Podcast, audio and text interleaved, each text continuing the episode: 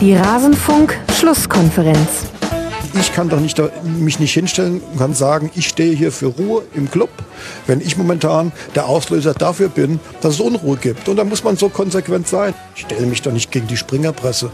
Lesen Sie sich den Kommentar von den Könen äh, von Sportbild durch. Wenn irgendjemand der Auffassung ist, dass das noch Fairness ist von einer Sportzeitung, ja, da muss ich sagen, dann hat er die Meinung unter Umständen exklusiv. Alles zum letzten Bundesligaspieltag. Christian Heidel beim FC Schalke 04. Dieses Kapitel ist beendet. Zumindest wird es bis zum Ende dieser Saison abgeschlossen sein. Und damit hallo und herzlich willkommen in Rasenfunk Schlusskonferenz Nummer 214 zu diesem 23. Bundesligaspieltag, der eben nicht nur mit einer Niederlage des FC Schalke 04 aufwartete, sondern eben auch mit dem Bekanntwerden des Rücktritts von Christian Heidel. Darüber wollen wir sprechen in unserem Schwerpunkt auf dem FC Schalke 04 und natürlich auch über all die anderen Spiele dieses Spieltags. Und dazu begrüße ich bei mir in der Runde wie immer zwei Gäste. Zum einen nicht nur für Schalke 04, aber natürlich auch perfekt für den Schwerpunkt. Raphael Wiesweg, Redakteur von der Bass 04 App, at Raphael Wiesweg auch auf Twitter. Servus Raphael. Glück auf und danke für die Einladung. ja, hast du dich auch noch so gefreut, als die Eilmeldung kam um 17.02 Uhr am Samstagnachmittag? Nein, ich habe mich natürlich nicht gefreut, weil ich frei hatte, aber ab dem Zeitpunkt wusste ich, dass es mit dem Freihaben so ein bisschen dahin ist ähm, und freuen auch nicht, aber da gehen wir sicherlich später noch drauf ein, äh, weil Heidel sicherlich eine sehr spannende Personalie ist, aber die jetzt nicht mehr oder bald nicht mehr auf Schalke äh, ja, vor Ort ist. Ja, ich bin gespannt, was wir da später rausarbeiten werden im Schalke-Schwerpunkt und ich bin auch gespannt, was unser zweiter Gast äh, dazu zu sagen hat. Phil Tagscherer vom Schlüsselspieler-Podcast. Seinen Podcast habe ich hier schon häufiger empfohlen im Rasenfunk. Er war auch schon einmal zu Gast. Bei Twitter ist er der Ed Tagvieh. Servus Phil. Servus und Grüße nach München. Ja, schön, äh, dass ihr beide hier mit dabei seid. Mein Name ist Max Jakob Ost, ich bin der G-Netzer bei Twitter und wir wollen in diesen Rumpfspieltag einsteigen. Wie immer lassen wir das Montagabendspiel weg. Die DFL soll sich nach dem Rasenfunk-Sendeplan richten und nicht der Rasenfunk nach der DFL, wenn ihr mich fragt. Aber es gab ja genügend spannende Spiele an diesem bisherigen 23. Spieltag. Unter anderem ein Sonntagabendspiel zwischen Borussia Dortmund und Leverkusen. Ein spannendes Spiel. Ein 3 zu 2 am Ende für den BVB, der es damit schafft, seinen Drei-Punkte-Vorsprung auf den FC Bayern zu halten. Es ging hin und her. Gerade die Anfangsphase war drückend von Leverkusener Seite, aber dann die kalte Dusche nach Ecke, das 1 zu 0 von Zagadou und Sancho und Götze Götze könnten dann noch nachlegen. Volland und Tar konnten nur zwei Treffer für Leverkusen erzielen.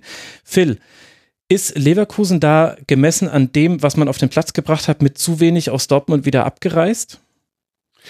Zunächst mal kann man direkt sagen, ich habe immer noch äh, sehr gute Laune nach dem Spiel. Wahnsinn. Hat sehr viel Spaß gemacht äh, mhm. von beiden Seiten.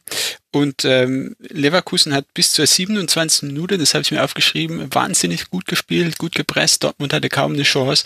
Und äh, irgendwie hat dann in der 27. Minute Dortmund es geschafft, sich einmal zu lösen und selbst in eine Pressing-Situation zu kommen. Und danach ist das Spiel irgendwie bis zur Halbzeit gekippt und Dortmund ähm, konnte es auf seine Seite ziehen. Ähm, ich habe es eher als wildes Spiel gesehen und äh, glaube nicht, dass man sagen kann, dass Leverkusen zu wenig draus gemacht hat. Es war einfach ähm, 3-3 wäre auch schön gewesen, noch ein Tor zu sehen, aber ich glaube, Dortmund hat letztendlich auch sehr clever gespielt dann in der zweiten Halbzeit und verdient gewonnen. Raphael, deckt sich das mit deinen Eindrücken? Ja, vor allem letzteres. Was Phil jetzt gesagt hat äh, in der zweiten Halbzeit war auffällig, glaube ich, was wir schon öfter in der Saison vom BVB gesehen haben, dass wenn Lucien Favre irgendetwas äh, Markantes auffällt in der ersten Halbzeit, dass er es schafft, ähm, Umstellungen vornehmen zu können, die äh, seine Mannschaft dann sehr weit bringen.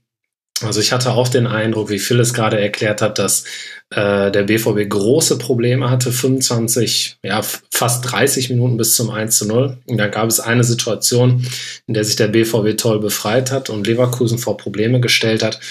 Ich würde dann auch sagen, dass es wild war, das Spiel im Laufe der Partie Leverkusen nicht mehr so einen Zugriff hatte. Ähm, ich hätte eigentlich auch nicht mehr für möglich gehalten, dass äh, Leverkusen dann zurückkommt. Am Ende hat das Spiel dann ja klar von der Spannung gelebt, ob doch vielleicht noch der Ausgleich fällt. Und welche Umstellungen glaubst du waren das, äh, die Favre dieses Spiel hat in den Griff bekommen lassen?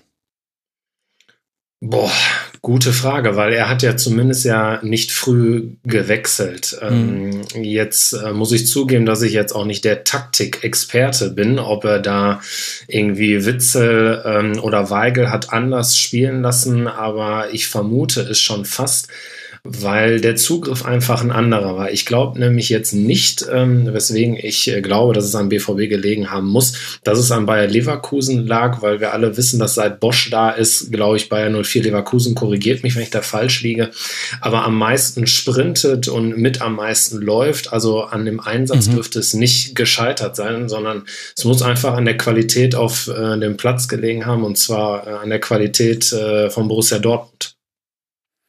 Ja, 125 Kilometer gerannt heute die Leverkusener, mhm. absoluter Wahnsinn. Bei Sechs 728, mehr als der BVB. Ja, bei 728 gespielten Pässen. Ähm, die haben schon ein richtig gutes Spiel gemacht und alles rausgehauen. Ähm, da muss man Hut vorziehen, ja.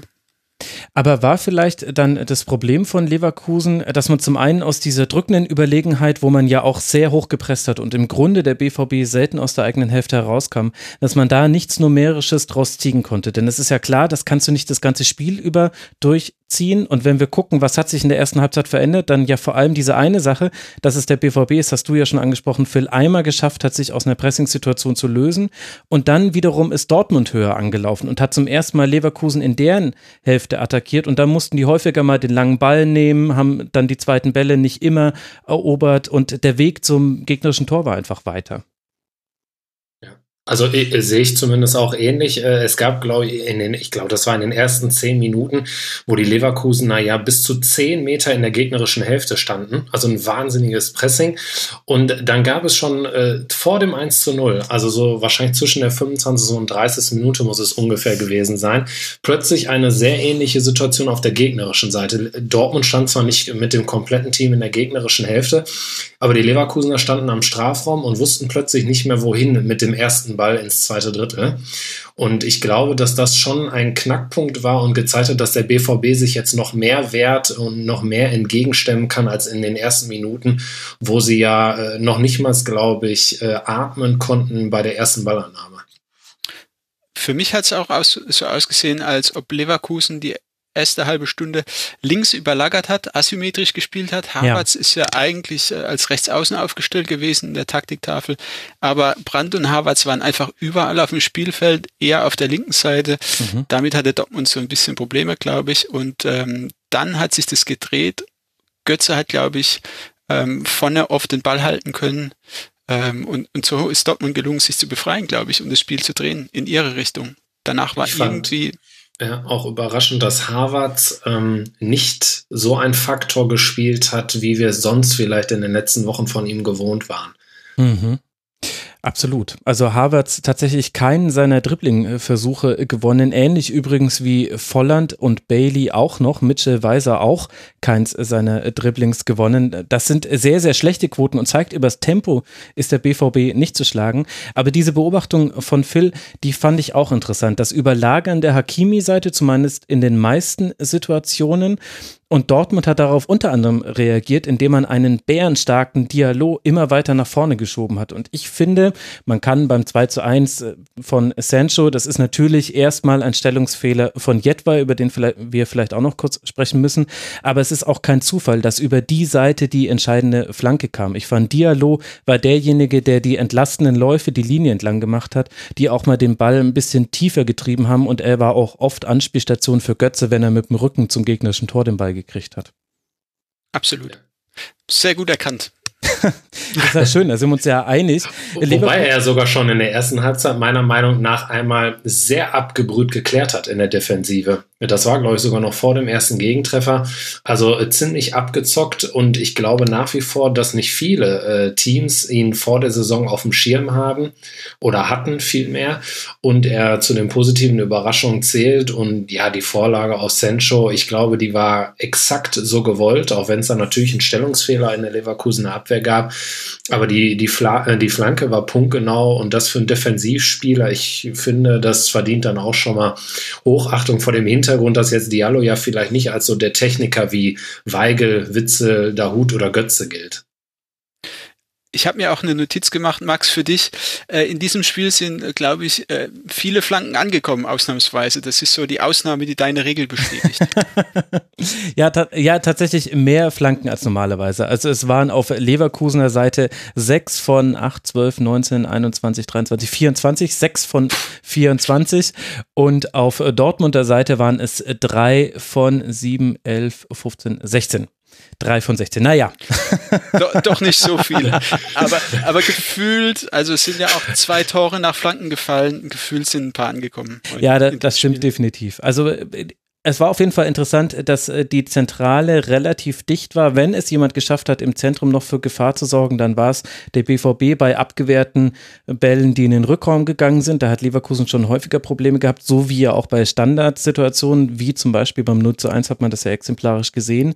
Und bei Leverkusen war es äh, häufig mit so Doppelpasskombinationen. Also da sind ja dann auch wunderbare Tore gefallen. Der Ausgleich von Volland toll herausgespielt. Es gab mehrere so Steckpass-Situationen, wo gerade noch ein Dortmunder Bein dazwischen kam. Auf der anderen Seite fand ich, dass äh, Mario Götze einen unglaublichen, nicht nur wieder läuferischen Aufwand betrieben hat, war der Dortmunder mit den meisten intensiven Läufen, wobei der Leverkusen insgesamt 134 mehr als der BVB hatte. Also unglaubliches Pensum, was die abgerissen haben. 802 intensive Läufe, das ist ein wahnsinniger Wert. Und das nach diesem Spiel gegen Krasnodar am Donnerstagabend darf man ja nicht vergessen. Aber ich fand zum Beispiel, Mario Götze hat da eine starke Partie gemacht.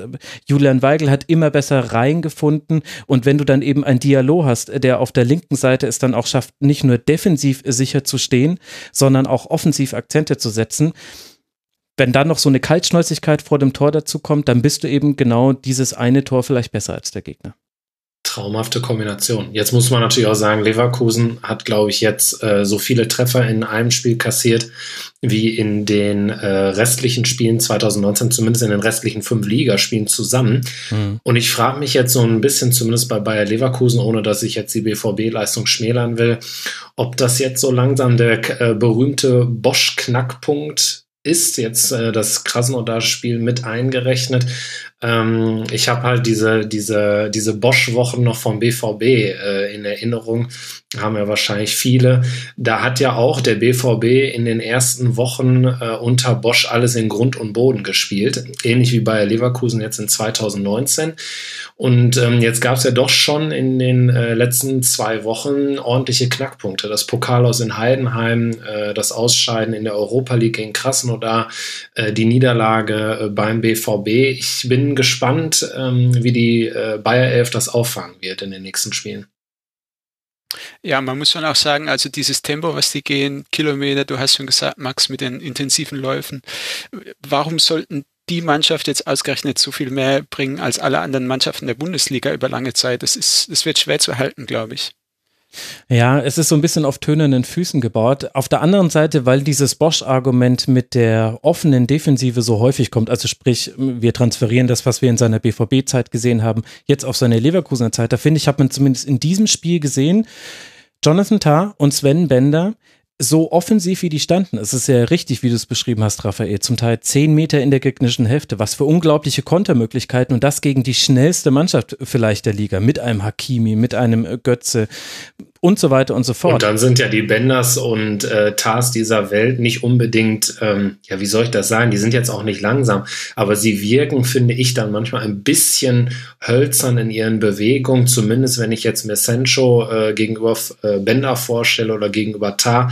Tar, der meiner Meinung nach auch ein paar Mal grenzwertig eingestiegen ist in Zweikämpfen, sich ja auch des Öfteren ähm, den Unmut der BVB-Fans auf sich gezogen hat. Also das war und ist schon sehr, sehr mutig, wobei wir auch wissen, dass Bosch ja am liebsten drei Bänders in seinem Team hätte und jetzt nur einer spielen konnte. Aber andererseits hat es doch auch gut funktioniert in diesem Spiel, oder nicht? Also ja, also ich glaube auch, also es ist jetzt Jammern auf hohem Niveau. Also wir sind uns auch, glaube ich, ja nach wie vor einig, dass es ein, ein tolles Spiel war. Wie Phil mhm. sicherlich auch gesagt hat, ein wildes Spiel. Also ich war auch ein bisschen überrascht. Gut, es passt vielleicht auch ein bisschen zu der Spielweise unter Bosch. Ich glaube, ein ruhiges Fußballspiel können wir da eigentlich nicht erwarten, wenn sie im Vollbesitz ihrer Kräfte sind. Aber natürlich hat es gut funktioniert. Aber sie haben das Spiel verloren. Und äh, ja, wenn wir jetzt ein Phrasenschwein hätten, ähm, müsste ich wahrscheinlich eins sein. Aber unterm Strich geht es ja darum, die Spiele zu gewinnen. Und das hat jetzt Leverkusen wieder nicht geschafft. Äh, es gehört aber trotzdem extrem viel Mut dazu. Und nicht nur das, sie haben es ja wirklich 30 Minuten fantastisch umgesetzt. Also ich wüsste jetzt nicht, ob schon irgendein anderes Team in dieser Saison so mutig und vor allem auch so gut äh, beim BVB gespielt hat. Und zu sagen bleibt ja auch, dass letztendlich ähm, Birki zweimal richtig gut ja. gehalten hat in der mhm. zweiten Halbzeit, wo der Ausgleich hätte fallen können noch. Ja. Der leider ein bisschen unplatzierte äh, Kopfball war es ja, glaube ich, nicht den Alario-Kopfball kurz vor Schluss. Es gab noch einen anderen äh, Kopfball, das weiß ich jetzt nicht, wer es genau war. Bailey mit einem Flugkopfball. Ja, ja genau. genau. Also der war leider ein bisschen unplatziert. Ähm, schon da hätte der BVB einen weiteren Gegentreffer hinnehmen müssen. Ähm, wobei Bailey jetzt auch überraschend nicht so der Faktor war, wie man es äh, auch gewohnt war aus den, aus den ersten Wochen unter Bosch. Ne? Ich meine, spricht jetzt auch nicht für ihn, dass er dann ausgewechselt wurde. Also das leider werden dir jetzt so manche Hörerinnen und Hörer übel genommen haben. Das, das klammern wir jetzt einfach mal ein. Nein, also Aber, das ist tatsächlich aus neutraler Fußballsicht gemeint. Ähm, ich, ja, ich könnte das, genauso, dafür ist es jetzt zu spät. Ist zu spät. Du bist diese Straße runtergegangen, Raphael. Okay, dann, dann versuche ich äh, gar nicht weiter darauf einzugehen. Ich könnte jetzt noch einige BVB-Punkte lobend hervorheben, aber dann klingt es vielleicht zu sehr nach Zurückrudern. Dann, dann lasse ich es lieber an dieser Stelle. Aber äh, Bailey ganz kurz, äh, noch, äh, ja, offensiv nicht so deutlich in Erscheinung getreten, dafür gegen den Ball unglaublich viele wichtige Läufe gemacht. Auch Kevin Volland hatte zwei, drei Defensivaktionen. Gerade bei eigenen Standards war er einer derjenigen, äh, der den Konter mit absichern sollte, war mein Eindruck. Also irgendwie gibt es wenig zu kritisieren. Tinjet, weil jetzt haben wir ihn doch davonkommen lassen, aber jetzt wollen wir nicht nochmal länger über ihn sprechen. War insgesamt ein tolles Spiel nach Expected Goals, übrigens ein 1 zu 1, 1,07 vom BVB und 1,26 von Leverkusen. Also geht's wieder los mit den Spielen, die der BVB nach Expected Goals nicht gewonnen hätte und dann doch gewinnt. Und das sind ja dann die besten Voraussetzungen, um das vielleicht doch noch irgendwie zu schaffen, Meister ja, zu werden. Ja. Äh, vielleicht wenigstens ein Punkt, auch wenn ich gerade gesagt habe, ich, ich möchte nicht gefühlt zurückrudern.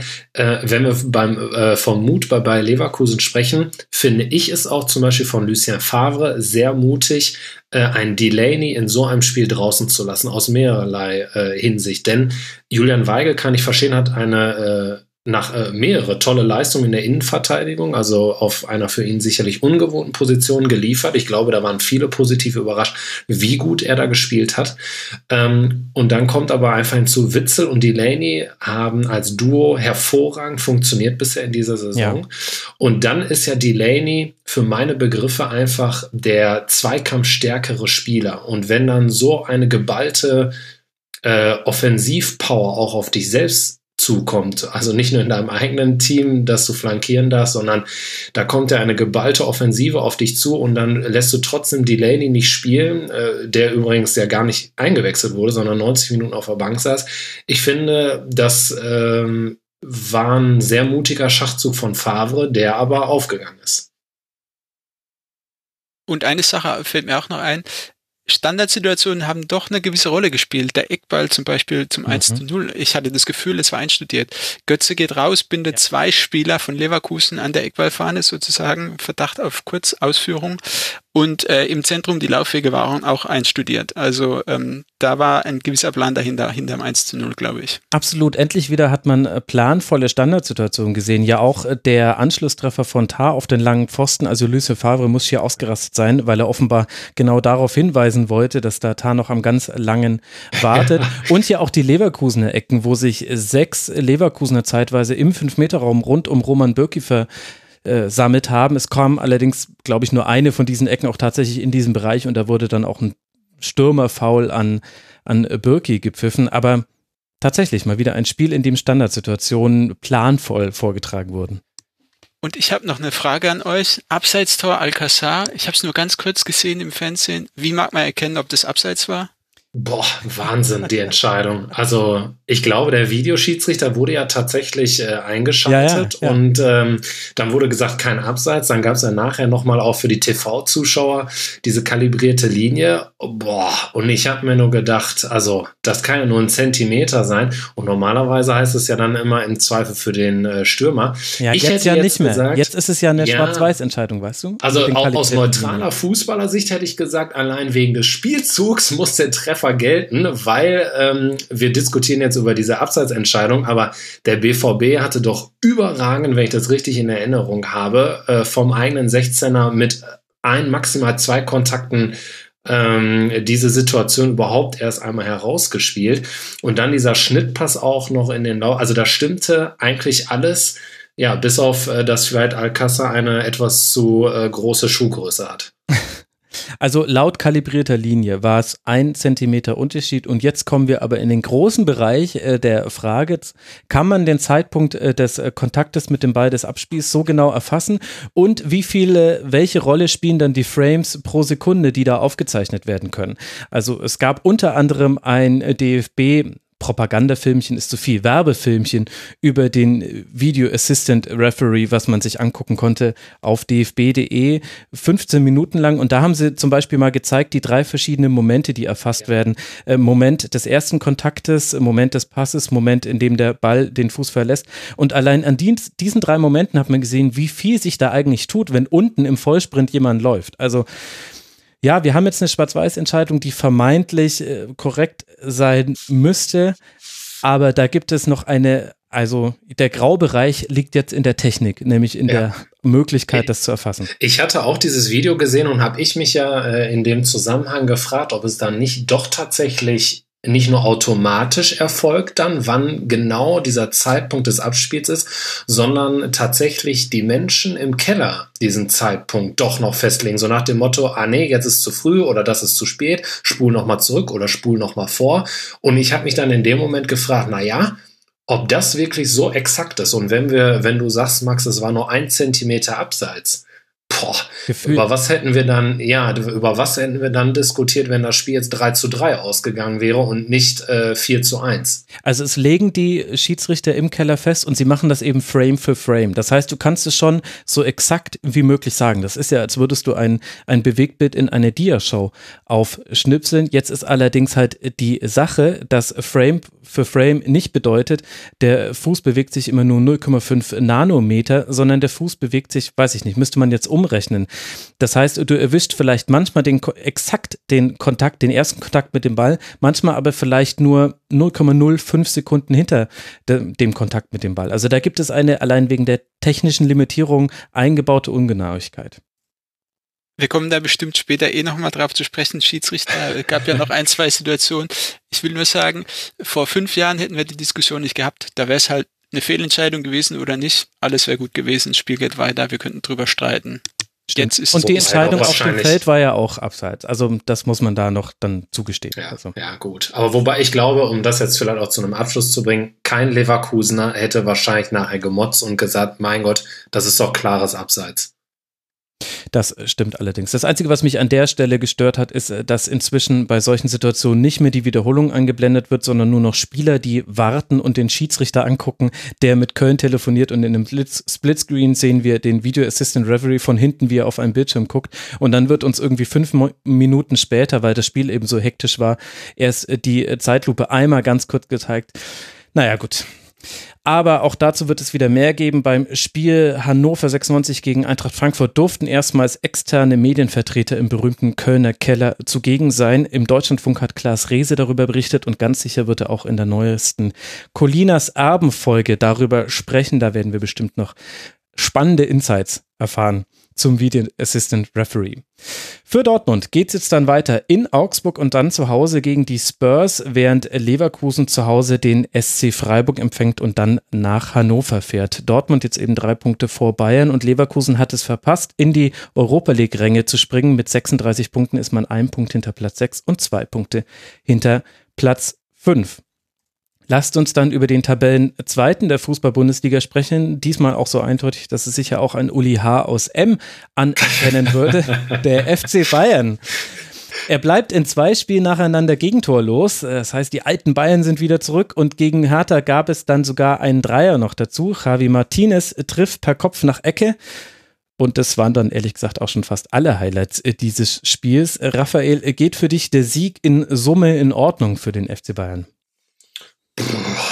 In Summe, ja. Also es war ja jetzt eher ein chancenarmes Spiel, wobei ich ähm, mal wieder positiv überrascht war aufgrund von Hertha BSC, die es wieder mal gut verstanden haben, gegen den FC Bayern München zu spielen. Mhm. Ähm, Hertha BSC hatte ja durchaus auch nicht nur eine Gelegenheit, selbst in Führung zu gehen, schon vor dem, 0 zu, äh, vor dem 1 zu 0 des FC Bayern München.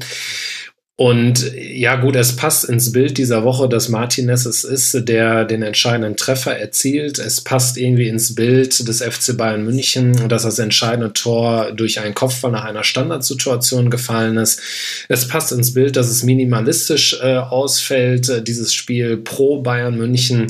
Also es passt sehr viel ins Bild. Ähm, nichtsdestotrotz fehlte mir auch da wieder diese typische Souveränität, die dem FC Bayern München ja aber schon die gesamte Saison über abhanden gekommen ist. Nichtsdestotrotz, hast es gerade so auch angedeutet wegen des Liverpool-Spiels, da ohne Gegentor. Und ich glaube, korrigiert mich, wenn ich falsch liege, aber ich glaube in diesem Jahr zum ersten Mal dann auch in der Liga äh, ohne Gegentor, was ja durchaus auch Seltenheitswert für Manuel Neuer hat. Genau, das müsste so korrekt sein. Phil, deckt sich das so mit deinen Beobachtungen des Spiels? Wie würdest du die Leistung von Bayern einordnen? Ich muss gestehen, das war eines der Spiele, das, oder das Spiel, das ich nicht ganz gesehen habe. Ähm, was ich gesehen habe, ist schon auch so, dass das Hatter ähm, das gut gemacht hat. Ich habe mir das auch für später schon notiert. Ich hatte den Eindruck, der Spieltag war so ein bisschen der Spieltag für die Trainingsübung der Kettenverschiebung. Es gab viele Mannschaften, die hinten drin mit zwei Ketten gestanden sind, schön verschoben haben, über 90 Minuten lang und irgendwie wenig zugelassen haben.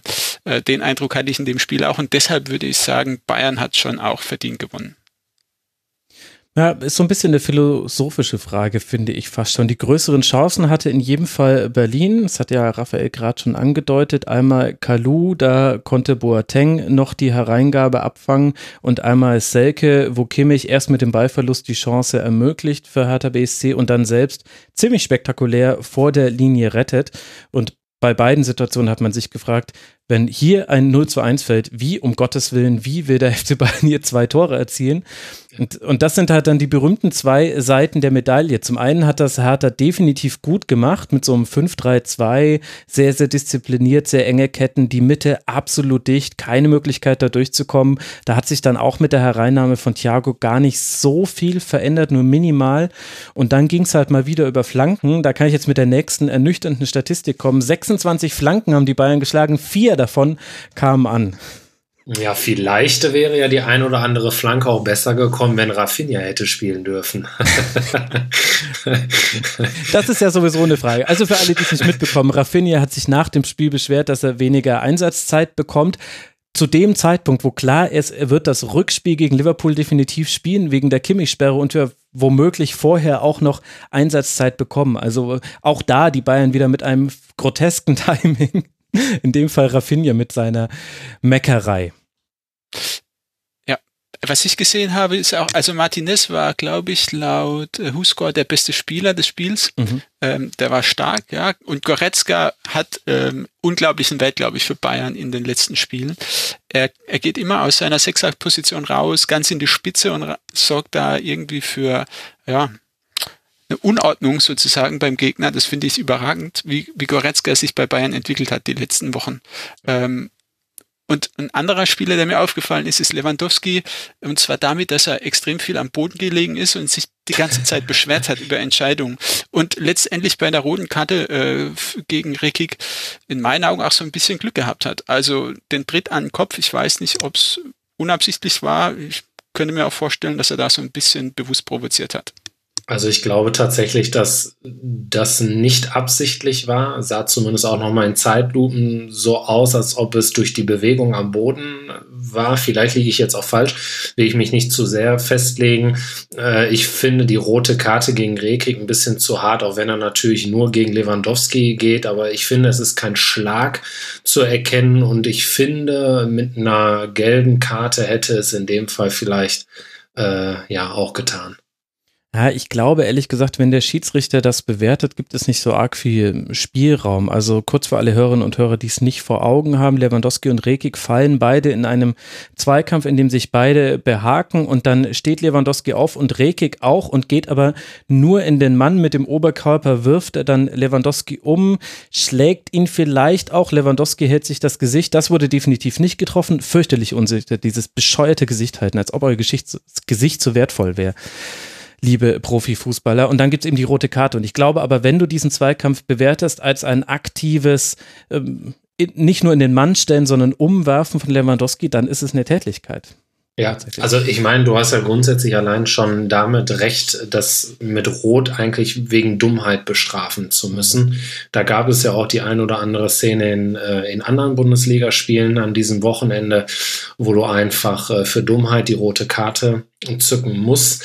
Ähm, ja, war von Rekik sicherlich nicht clever. Andererseits würde ich jetzt auch behaupten, hat es das Spiel nicht mehr großartig beeinflusst, weder in die eine noch in die andere Richtung. Ich glaube, es war in der 84. Spielminute. Ja. Also es wäre jetzt was anderes gewesen, glaube ich, wenn Rekik vielleicht in der 40. Minute wie Suazerda gegen Freiburg früh die rote Karte gesehen hätte. Dann hätte Hertha noch defensiver gespielt und vielleicht wäre es für Bayern dann noch schwerer geworden. Ja, andererseits fehlt Rekik natürlich jetzt in den nächsten Spielen für Hertha. Zu Hause gegen Mainz 05 und dann beim SC Freiburg. Also so ganz folgenlos ist die, ist, Szene nicht geblieben. Aber ich finde es äh, richtig, dass wir mal über Lewandowski sprechen. Und zwar würde ich gerne nicht nur über ihn sprechen, ob er jetzt am Boden lag und ähm, wie er sich da verhalten in dieser Szene, sondern generell. Er hatte nur einen Torchance. In dieser kompletten Saison hatte er nur gegen Frankfurt und Leverkusen weniger Torschüsse oder genauso wenig. Gegen Frankfurt keinen, gegen Leverkusen auch nur einen. Er hatte sieben Ballverluste. Sein Schnitt liegt in der Liga bei 1,7 pro Spiel, also fünf mehr als normal. Ist der höchste Wert dieser Saison. Und er hatte die schlechteste Passquote dieser Saison. 65 Prozent Pässe hat er nur an seinen Mitspieler gebracht.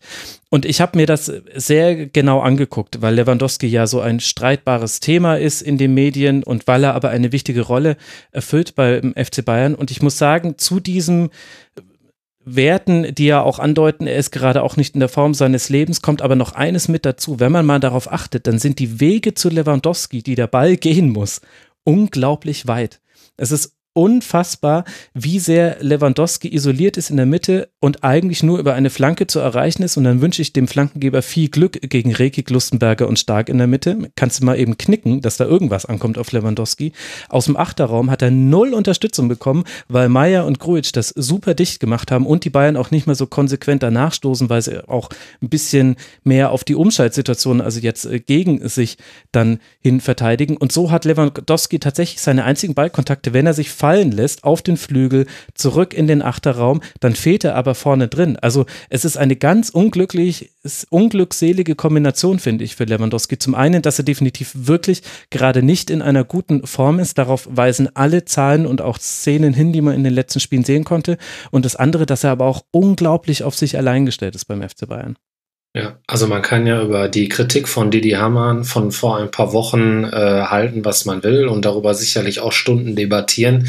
Aber ich wüsste nicht, er hat ja schon gegen Augsburg nicht getroffen, in Liverpool nicht getroffen, jetzt gegen Hertha nicht getroffen. Gab es schon mal eine ähnlich lange, in Anführungsstrichen lange Durststrecke für Robert Lewandowski, der unbestritten nach wie vor einer der besten Mittelstürmer äh, Europas ist? Ja gut, ich erinnere mich an die allererste Saison bei Borussia Dortmund.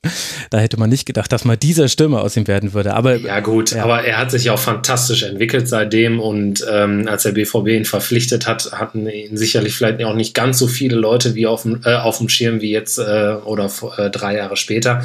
Also ich finde, das passt so ein bisschen ins Bild, so wie der FC Bayern nicht mehr souverän ist in dieser Saison und wie viele Kritiker Nico Kovac vorhalten, dass der FC Bayern mehr von der Individualität und nicht ähm, aufgrund eines taktischen Konzepts überzeugt fällt, finde ich, auf, dass Robert Lewandowski nicht mehr so überzeugend ist. Und man könnte es jetzt ganz platt auch mit der Torjägerliste auch ausdrücken. Ähm, da steht er bei, weiß nicht, ich glaube nur 12 oder 13 Treffern, steht 13. nur auf Platz 2. Ja, das wird auch an seinem Selbstbewusstsein äh, kratzen. Äh, Im positiven Sinn ist er da ähm, extrem ehrgeizig und egoistisch. Aber da hinkt er ähm, Jovic hinterher von Eintracht Frankfurt. Und ich finde, dass das nach 23 Spieltagen Spieltagen auch äh, schon was aussagt, dass Robert Lewandowski sozusagen ähm, nur fast alle zwei Spiele in der Bundesliga-Saison momentan trifft. Ja, und was ich dazu noch sagen wollte, ist vielleicht, Lewandowski hat sich hoffentlich nach dem Spiel mit dem Herrn Meier unterhalten. Der hat nämlich in dieser Woche seinen Manager gefeuert. Vielleicht ist das Lewandowski auch zu empfehlen. Ich weiß nicht, äh, inwieweit das, inwieweit das Umfeld eine Rolle spielt bei ihm. Das ist jetzt. Da, das ist aber ehrlich These. gesagt die Art von Diskussion, die ich nicht führen möchte über Lewandowski, weil da habe ich das Gefühl, da sind wir alle nicht nah genug dran. Aber worüber ich sehr gerne rede, ist äh, Torquote, die Art und Weise, wie er eingebunden ist. Man kann aber auch zum Beispiel erwähnen, dass er in dieser Saison mit sieben Assists in der Bundesliga seine zweitbeste Saison Saison aller Zeiten nach Assists spielt. Also er hat nur in der Saison 2011, 2012 bei Borussia Dortmund mehr Assists äh, verzeichnen können. Das heißt, er hat auch noch einen Wert fürs, fürs Münchner Spiel und ich finde eben, es ist dieses zweischneidige Schwert, deswegen wollte ich es auch jetzt so, so beleuchten. Auf der einen Seite definitiv nicht die beste Form, wir, kann man sich mal die Chancen zusammenschneiden, die er zuletzt hatte. Da hat er Dinge am Tor vorbeigesetzt, wo man sich gedacht hat, meine Güte, das hat man schon ewig nicht mehr von Lewandowski so gesehen. Und das andere aber eben dieses, er ist komplett auf sich allein gestellt. Es gibt nicht mal mehr die Möglichkeit, einen Sandro Wagner an seine Seite zu stellen in den letzten Minuten. Es gibt auch nicht mehr die Martinez als zweiter Stürmer, Wechseloption, die es manchmal noch unter Heinkes gab. Äh, wenn Müller auf dem Platz steht, verbessert es sich deutlich, weil Müller jemand ist, dem erstmal seine Position relativ egal ist. Er spielt eher nach Räumen und dann, äh, da, da hat Lewandowski dann häufiger jemanden, mit dem er mal zusammenspielen kann. Hängt es dann vielleicht doch ein bisschen zu sehr auch damit zusammen, dass kein Robben, kein Ribéry, äh, kein Coman jetzt auch wieder äh, gespielt hat? Spieler, die eigentlich, du hast es angesprochen, wegen des Flügelspiels ähm, ja jahrelang auch an seiner Seite gespielt haben und äh, sie ja auch jahrelang mit dieser Offensive fantastisch gespielt haben. Vielleicht auch noch mit einem Müller dahinter. Ähm, da kann man ja jetzt auch wieder lange diskutieren, wo er am besten aufgestellt ist, Thomas Müller, ob überhaupt und wenn ja, außen oder in der Zentrale. Aber äh, ist es vielleicht dann doch ein Qualitätsunterschied, auch wenn ich finde, das möchte ich an dieser Stelle betonen, dass Serge Gnabry, finde ich, eine tolle Entwicklung genommen hat und ich mhm. persönlich es ihm auch nicht zugetraut habe, auf diesem Niveau äh, so gut zu spielen. Aber ist dann vielleicht doch auffällig, dass ohne Ribéry, ohne Robben und ohne Coman, der auch fantastisch eigentlich drauf war und ist, ähm, vielleicht auch nicht der Lewandowski so zur Geltung kommen kann, wie man es von ihm gewohnt ist. Ich würde es nicht nur an diesen Namen festmachen, aber es hat in der Summe damit zu tun, dass Lewandowski ein Strafraumstürmer ist und Aktionen im Strafraum, ich habe es mir gerade nochmal angeguckt, er hatte einen Schuss um 15.03 Uhr steht hier sogar. Danke sportal.de für diese Information. ähm, er, hat, er hatte ein Foul im Strafraum, das er begangen hat und das waren seine Strafraumaktionen in diesem Spiel. Und es liegt eher daran, der FC Bayern findet sehr wenige Wege in den Strafraum gerade. Da wartet in der Regel ein Lewandowski und die berühmten Flanken zitiere ich ja hier sehr gerne, aber ich mache es ja aus einem Grund, weil es eben meines Erachtens ein Zeichen dafür ist, in den meisten Fällen, in denen die Flanke geschlagen wird, dass man einen Mangel an anderen Wegen in den Strafraum hat. Und dann schlägt man eben die Flanke in der Hoffnung, dass irgendetwas draus wird. Und da hast du es eben schwierig, wenn du auch der Einzige im Strafraum bist. Also ich würde es eher daran festmachen. Momentan scheint ja auch eine Phase zu sein, in der sich Bayern stabilisiert. Und äh, die Aussagen von Herrn Hönes heute Abend habe ich auch mal ganz kurz gelesen, waren auch äh, relativ spannend zu lesen.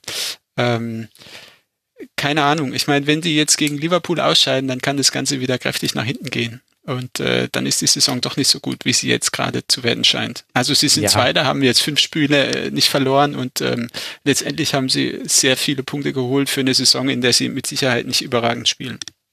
Absolut. Zehn der letzten elf Bundesligaspiele gewonnen. Das darf man ja bei all dem nicht vergessen. Das sind 30 von 33 möglichen Punkten. Und ein bisschen ist mir jetzt dann die Hertha doch zu kurz gekommen in dem Segment. Also wir haben sie anfangs äh, gelobt. Wir haben auch ein paar Namen genannt. Mittelstädt hat mich noch positiv überrascht in, in diesem in diesem Spiel, hat gegen Kimmich eine gute Figur gemacht. Napri war schwierig in den Griff zu bekommen. Der hatte allerdings ein bisschen das Pech, dass er im letzten Drittel dann kaum noch ja, also er war häufig mal an seinen Spielern, Gegenspielern vorbei und hatte dann nicht mehr die Anschlussaktion. Und dadurch war das dann alles so ein bisschen brotlose Kunst. Aber Selke hätte natürlich mit seinem Treffer seine guten Wochen auch fortsetzen können. Ja. Ne? Wenn ich mich da erinnere an die, äh, ich finde auch übrigens sehr clever herausgespielte Chance von Duda, der den Pass von Selke erst kriegt, aber sofort wieder prallen lässt aus Selke, der glaube ich sogar ein bisschen überrascht ist, den Ball sofort wieder zu kriegen ja. und dadurch aber in eine gute Position gebracht wird. Ähm, Selke macht, jetzt ist er auch mal über einen längeren Zeitraum fit und zeigt, glaube ich, ähm, welch großen Wert äh, er haben kann für Hertha BSC. Wenn es noch mit einem Tor gekrönt hätte, dann wäre er wahrscheinlich noch mehr in den Schlagzeilen, als dass er das sowieso schon in den vergangenen Wochen war. Ja, und mit Duda, finde ich, haben wir da noch den zweiten Mann genannt, der auf jeden Fall noch Erwähnung finden sollte, hat vier Torchancen kreiert. Duda hat mal geflankt, wenn es sinnvoll war. Drei von vier Flanken kamen an. Bravo, da stehe ich auf und gebe Standing Ovations. Das waren allerdings auch jeweils Restverteidigungsflanken. Also da kann man dann auch mal eine schlagen. Aber er hat sie eben zum Mann gebracht. Also ein starkes Spiel von Hertha hätte sehr gut auch ein Unentschieden werden können, egal ob 0 zu 0 oder 1 zu 1. In der Summe bleibt Hertha so auf dem zehnten Tabellenplatz stehen bei 32 Punkten. Es sind fünf Punkte Abstand zum Europa League-Rang und gut, 16 Punkte zur Relegation. Das war es nicht mal wert auszurechnen. Es geht jetzt weiter für Hertha zu Hause gegen Mainz 05 und dann in Freiburg. Und der FC Bayern muss jetzt dann nach Gladbach reisen, also die nächste schwierige Aufgabe, was uns auch gleich zum nächsten Spiel bringt, über das ich gerne sprechen wollen würde. Wir haben BVB auf 1, Bayern auf 2, Borussia Mönchengladbach auf 3 und das, obwohl man schon wieder zu Hause verloren hat auch wieder mit 3 zu 0 und irgendwie was in Teilen auch eine Kopie des Hertha Heimspieles. Der einzige Unterschied vielleicht, dass Wolfsburg sich weniger eindeutige Chancen erarbeitet hat als die Hertha. Es waren eher komische Dinge, die da den Weg ins Tor gefunden haben. Phil, wie bewertest du denn Gladbachs Auftreten am Samstagnachmittag? Was macht man mit so einem Spiel? Gute Frage. Ich weiß es selbst auch nicht so recht, wie ich das Spiel bewerten soll. Gladbach war in meinen Augen die klar bessere Mannschaft, mhm. äh, was das Spielerische angeht, Spielaufbau. Wolfsburg war aber auch verdammt clever, hat drei Chancen, einfach drei Tore gemacht. äh, das muss man auch erstmal irgendwie hinbekommen. Äh, vor allem eine Mannschaft, die jetzt drei Jahre lang irgendwie um den Abstieg gespielt hat und auf einmal so eine Saison spielt. Ich weiß nicht, was da Labadia mit den Wolfsburgern angestellt hat, damit es so läuft. Ja, also es ja, war ja Wahnsinn, was Gladbach an Chancen verballert hat, ne? Beim Stand von 0-0, beim Stand von 0-1, beim Stand von 0-2.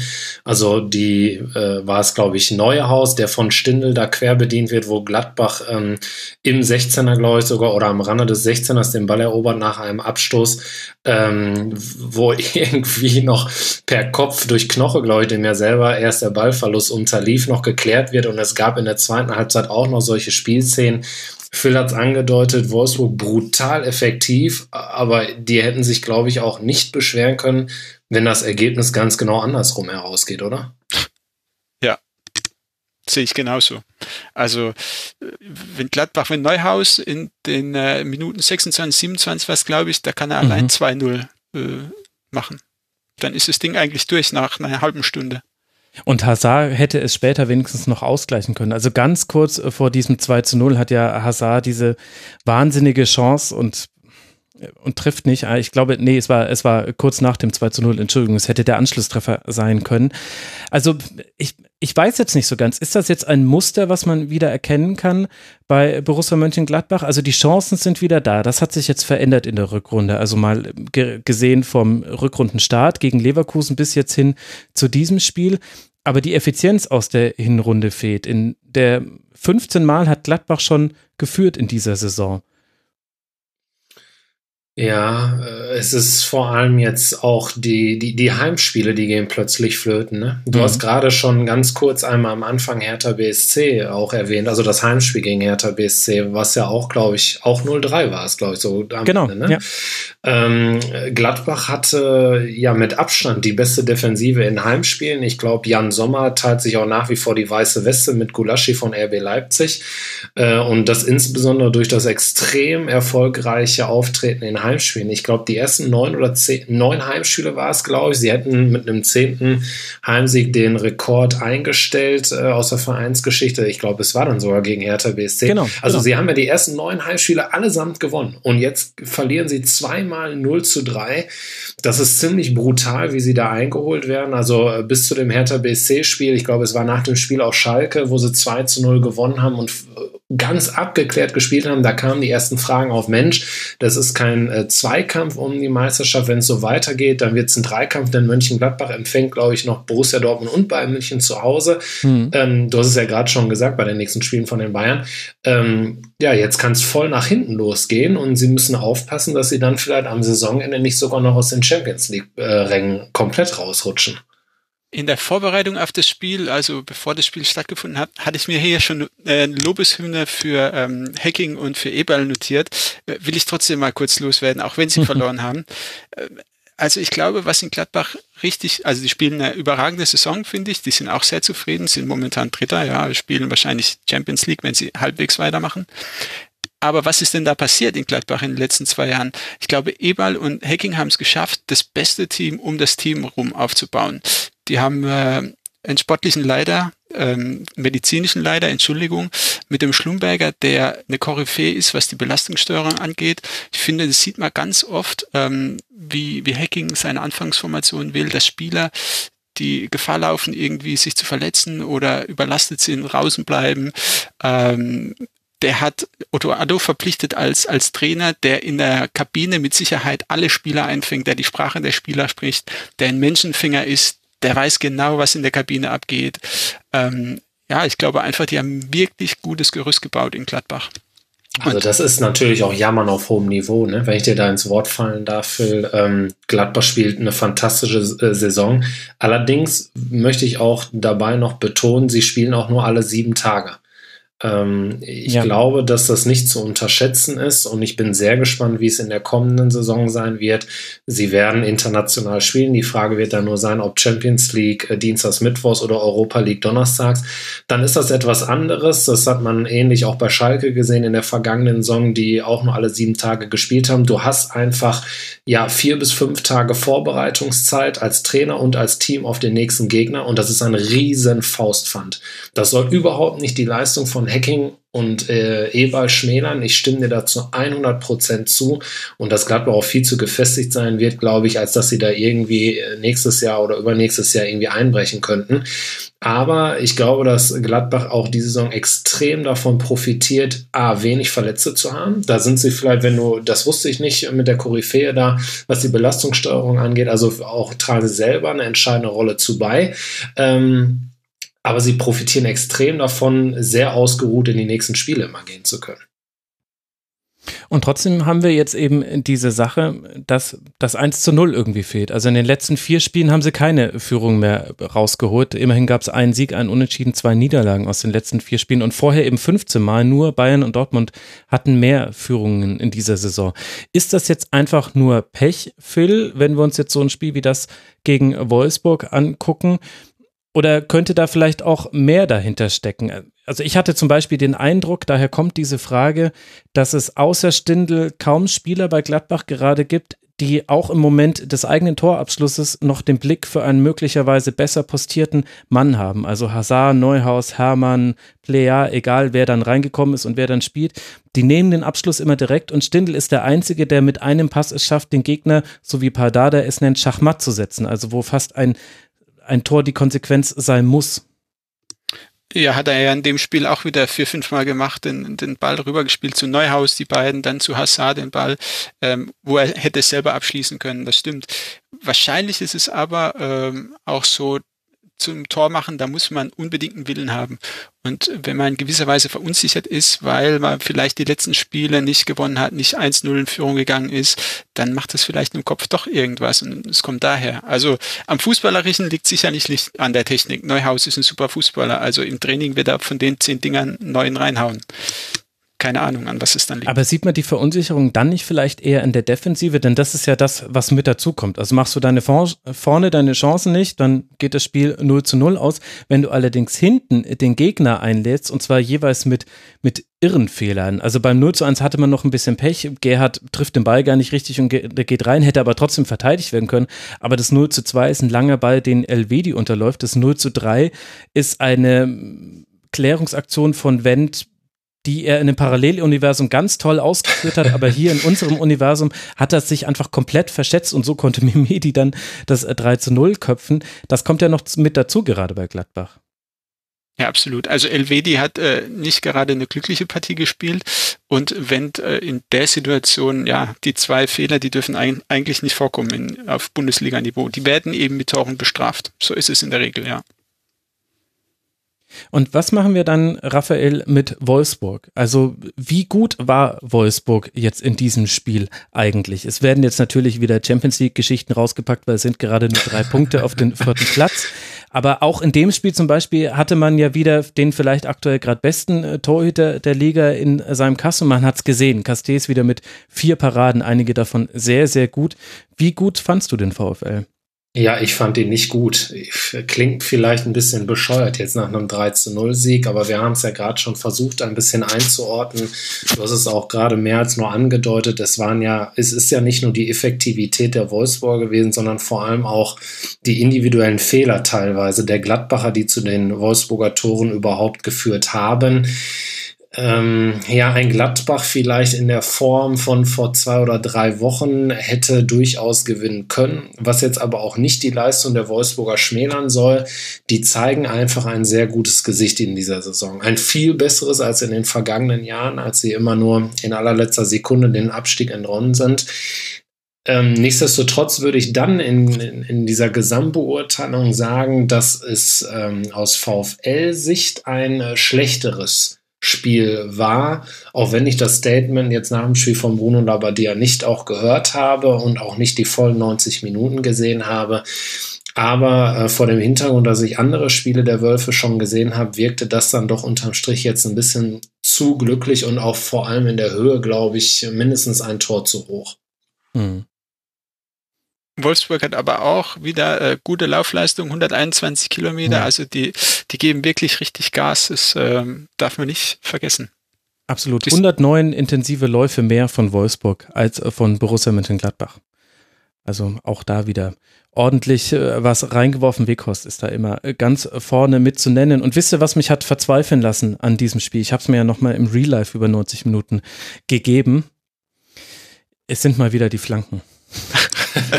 Borussia Mönchengladbach gehört, gehört zu den Teams, die die wenigsten Flanken pro, pro Spiel schlagen. Die spielen einen so tollen Kurzpassfußball und spiel, schlagen die wenigsten Flanken. Und wie viel waren es in diesem Spiel? 29. Und wer stand in der Mitte, um auf die Flanken zu warten? Brooks und Knoche. Wie kommt man da? 20 zu 12 gewonnene Kopfballduelle pro Wolfsburg. Das hätte ich euch vorher sagen können, meine Güte. Aber zeigt auch, äh, ab einem gewissen Punkt stand Wolfsburg sehr, sehr tief, äh, hat sich auch sehr tief fallen lassen und dann hat Gladbach diese, diese Lücken in der Mitte nicht mehr gefunden. Mit Gia Vogie hat auch sowieso Wolfsburg. Was auch eigentlich untypisch ist, ne? Weil ich glaube, dass ja Wolfsburg ja. gerade äh, insbesondere durch die Pressing-Situation äh, diese erfolgreiche Saison gestaltet hat. Also es ist, sage ich jetzt mal, ein bisschen eher untypisch. Vielleicht aber auch von Labadier ein cleverer Schachzug gewesen, weil er vor allem um diese Stärke wusste, die du gerade beschrieben hast mit diesen Kurzpassspielen. Gladbach hat ja schon einige Male in dieser Saison, auch schon in diesem Jahr 2019, gezeigt, dass sie auch 85 Minuten geduldig spielen und einfach auf die Lücke warten. Mhm. Ja, und den Gefallen hat der VfL ihnen nicht getan. Ähm, gut, hätten sie ihre Chancen genutzt, dann müssten wir nicht so darüber reden, aber hätte, hätte Fahrradkette. Es war so nicht der Fall und ja, dann ist es vielleicht auch ein Verdienst von Bruno Labbadia, dass der VfL dann unterm Strich clever und deutlich gewonnen hat. Ja, also in dem Spiel würde ich das deutlich einschränken wollen. Mir standen sie einen Ticken zu tief und es gab ja dennoch die großen Chancen für Gladbach. Es war dann eher so ab dem 0 zu 1, dass, dass es dann etwas stabiler war, was da Wolfsburg hingebracht hat Ich glaube, das ist so eine Ex-Post-Betrachtung, die man in beide Richtungen machen kann. Und weil halt Wolfsburg gewonnen hat, sagen wir cleverer Schachzug und irgendwie ja auch dann, ich meine, dieser lange Ball auf Mimedi war ja dann irgendwie auch spielentscheidend und hat das 2 zu 0 markiert. Wenn das Spiel aber andersrum ausgegangen wäre, hätten wir gesagt, ah, Wolfsburg ein bisschen passiver als sonst, sind kaum aus der eigenen Hälfte rausgekommen, konnten ihr eigenes Ballbesitzspiel gar nicht aufziehen. Also wahrscheinlich so eine typische Ergebnisbetrachtung. Wir können ja gucken, wie wir über Wolfsburg sprechen nach dem nächsten Bundesligaspieltag. Da spielen sie zu Hause gegen Werder und dann in München beim FC Bayern. Und die empfängt, vorhin schon angesprochen, Borussia Mönchengladbach jetzt sofort, bevor es dann nach Mainz geht. Darf ich eine Frage noch stellen? Natürlich. Also mir geht es nicht um den äh, Referee oder den Video Assistant Referee. Dieses Handspiel, hättet ihr das gepfiffen? Diesen Elfmeter in der 65. Minute war es, glaube ich. Habt ihr die Situation auf dem Schirm? Also das war die Szene, wo Hazard auf Wendt legt und dessen Flanke dann mit der Hand von Weghorst geklärt, genau. geklärt wird. Ich finde nicht, dass das Absicht gewesen sein kann. In die, also er grätscht ja rein und ist die Hand, mit der er sich abgestützt hätte. So hat es Lutz Michael Fröhlich dann auch im aktuellen Sportstudio begründet. Und ich hatte, stimme da aber mit ihm überein, also ich plappere jetzt nicht nur nach. Ähm, und er hatte, er hat, es gibt zwar eine Bewegung, die dann auch zum Ball geht, aber die Bewegung kommt quasi aus der Bewegung Weghorst, weil er eben grätscht und sich schon wieder aufrichtet und nicht, weil er Richtung Ball geht. Und dann kann das für mich keine Absicht gewesen sein. Ja, würde ich zustimmen. Also da haben wir, glaube ich, schon über ganz andere Situationen geschimpft und diskutiert. Es bleibt natürlich ein Streitthema. Du wirst wahrscheinlich sehr viele Fußballfans finden, die gesagt hätten, ja, ist doch klar, ist eine Handelfmeter, aber da bin ich auch bei, bei Max und den Schiedsrichter-Experten. Das wäre für mich auch eher kein Handelfmeter. Ich wollte keine Diskussion aufmachen, ich wollte wirklich nur eure Meinung wissen. Von daher alles gut. Alles gut. Nee, du, die Diskussion, die haben wir so häufig, die wird es auch noch häufig geben. Warum kann es in so einem Fall nicht einfach dann einen indirekten Freistoß geben? Dann wäre es ja nicht so schlimm, das Ganze. Aber ich hatte ja schon die Überleitung gebaut zu Mainz 05, die ja dann der übernächste Gegner vor Borussia Mönchengladbach sind. Und über die wollen wir jetzt auch sprechen und damit auch Raphael über Schalke 04. Das heißt, wir kommen auch zum Schwerpunkt dieser 214. Schlusskonferenz. Seit dem Rückrundenauftakt gegen Wolfsburg konnte der FC Schalke 04 nicht mehr gewinnen. Und Mainz seinerseits kam aus einer Serie von drei sehr deutlichen Niederlagen. Eine der Serien wurde beendet. Wir alle wissen, es ist die von Mainz 05. Mit 3 zu 0 ließ man Schalke sogar noch ganz gut davonkommen, Raphael. Bevor wir jetzt ausführlicher über die Königsblauen sprechen wollen, deshalb erstmal die Frage an dich. Wie hat es denn Mainz geschafft, dieses Spiel so ja, zu dominieren? Boah, ja, weil Schalke ein Totalausfall war. Ich möchte ähm, an dieser Stelle wirklich betonen, dass es eine gute Mainzer Leistung war und sie, glaube ich, trotzdem sehr von dem Champions League-Spiel des S04 profitiert haben. Ich glaube, dass Schalke ähm, sehr viel Kraft gelassen hat in dieser Partie gegen Manchester City am Mittwoch und zwar sowohl physisch als auch psychisch. Und äh, dass sie, ja, sie haben ja durch die Bank durch keine, keine Leistung, keine gute Leistung, was auch immer, wie man das bezeichnen will, gezeigt. Äh, und das hat sich in ganz vielen Situationen gezeigt, nicht nur bei den Toren. Ähm, wir könnten jetzt jeden einzelnen Spieler durchgehen. Es war durch die Bank eine, eine mangelhafte bis ungenügende Leistung und deswegen ein völlig, völlig verdienter Sieg der Mainzer. Phil, wie hat dir denn Mainz 05 gefallen in dem Spiel? Also tatsächlich was äh, wirklich so in den Torszenen vor allem hat Schalke Mainz äh, es relativ leicht gemacht. Ähm, die erste Halbzeit hat Mainz aber auch wirklich einen guten Spielaufbau gehabt und äh, gute Spielanlage. Mhm. Ähm, Onisivo hat ein sehr gutes Spiel gemacht. Hat äh, ganz schön viel Alarm gemacht ähm, auf Mainzer Seite. Von daher, ja, Mainz hat sicherlich nicht nur deshalb gewonnen, weil Schalke so schlecht war, sondern auch äh, im Gegensatz zu letzten paar Spielen, die, glaube ich, nicht ganz so gut waren, mal wieder einen guten Tag erwischt. Aber es ist ja Wahnsinn, ne? weil Max hat es auch eingangs erwähnt, sie kommen mit drei Niederlagen. Ich glaube, 1 zu 11 ist das Torverhältnis. 1 zu 5 gegen Leverkusen, äh, das letzte Heimspiel, also vor dem Spiel gegen, gegen Schalke verloren. Ähm, äh, spricht für Mainz, spricht für Sandro Schwarz, ähm, stark von Mainz 05 dann auch unter der Woche nach drei Niederlagen am Stück den Vertrag mit dem Trainer zu verlängern. Mhm. Ähm, da gibt es, glaube ich, bei 15 von 18 Vereinen wird eher anders gehandelt werden äh, in der Bundesliga. Ähm, das passt zur Stadt, zu dem Verein. Sehr sympathisch bleiben sie. Ähm, und das freut einen auch, aber trotzdem, es ist ja Wahnsinn. Also du nimmst dir so viel vor aus Schalke-Sicht. Du legst da so ein Spiel hin gegen Manchester City, auch wenn ich dabei bleibe, dass insbesondere dieses Spiel der Grund für diese Schalke-Leistung dann in Mainz ist. Aber du weißt ja auch vor allem, in welcher Situation du in der Liga steckst. Und ich habe noch die Stimmen im Kopf der Spieler, die gesagt haben nach dem Manchester City-Spiel, dass sowas ähnliches jetzt einfach auch in Mainz gezeigt werden muss. Und dann musst du ganz anders, finde ich, an das Spiel rangehen und vielleicht auch Mainz zeigen, warum sie in den vergangenen Wochen ja keine Punkte, keine Ausbeute, einge Ausbeute eingefahren haben und vielleicht diese Verunsicherung viel eher für dich nutzen.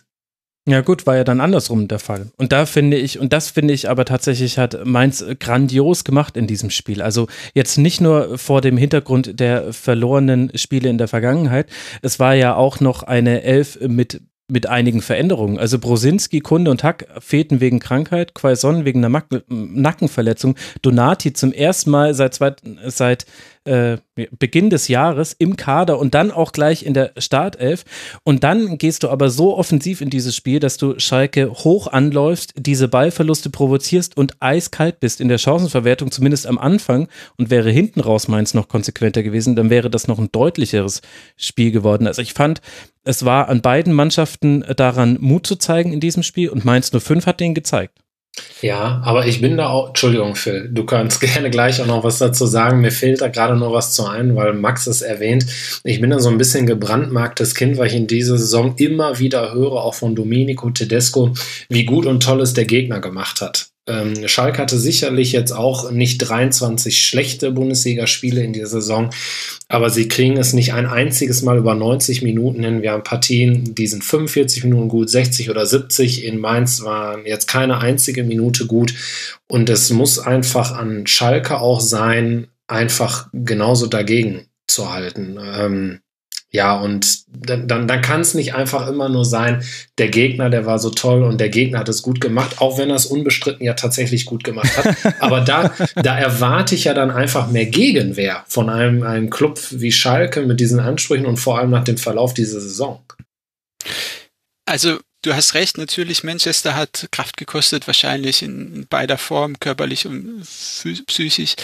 Was aber schon für mich auch erschreckend war, Mainz hat hoch ähm, gepresst in der Raute, echt Druck gemacht. Und wie löst man sich da normalerweise raus? Entweder äh, spielerisch oder man schlägt den Ball nach vorne.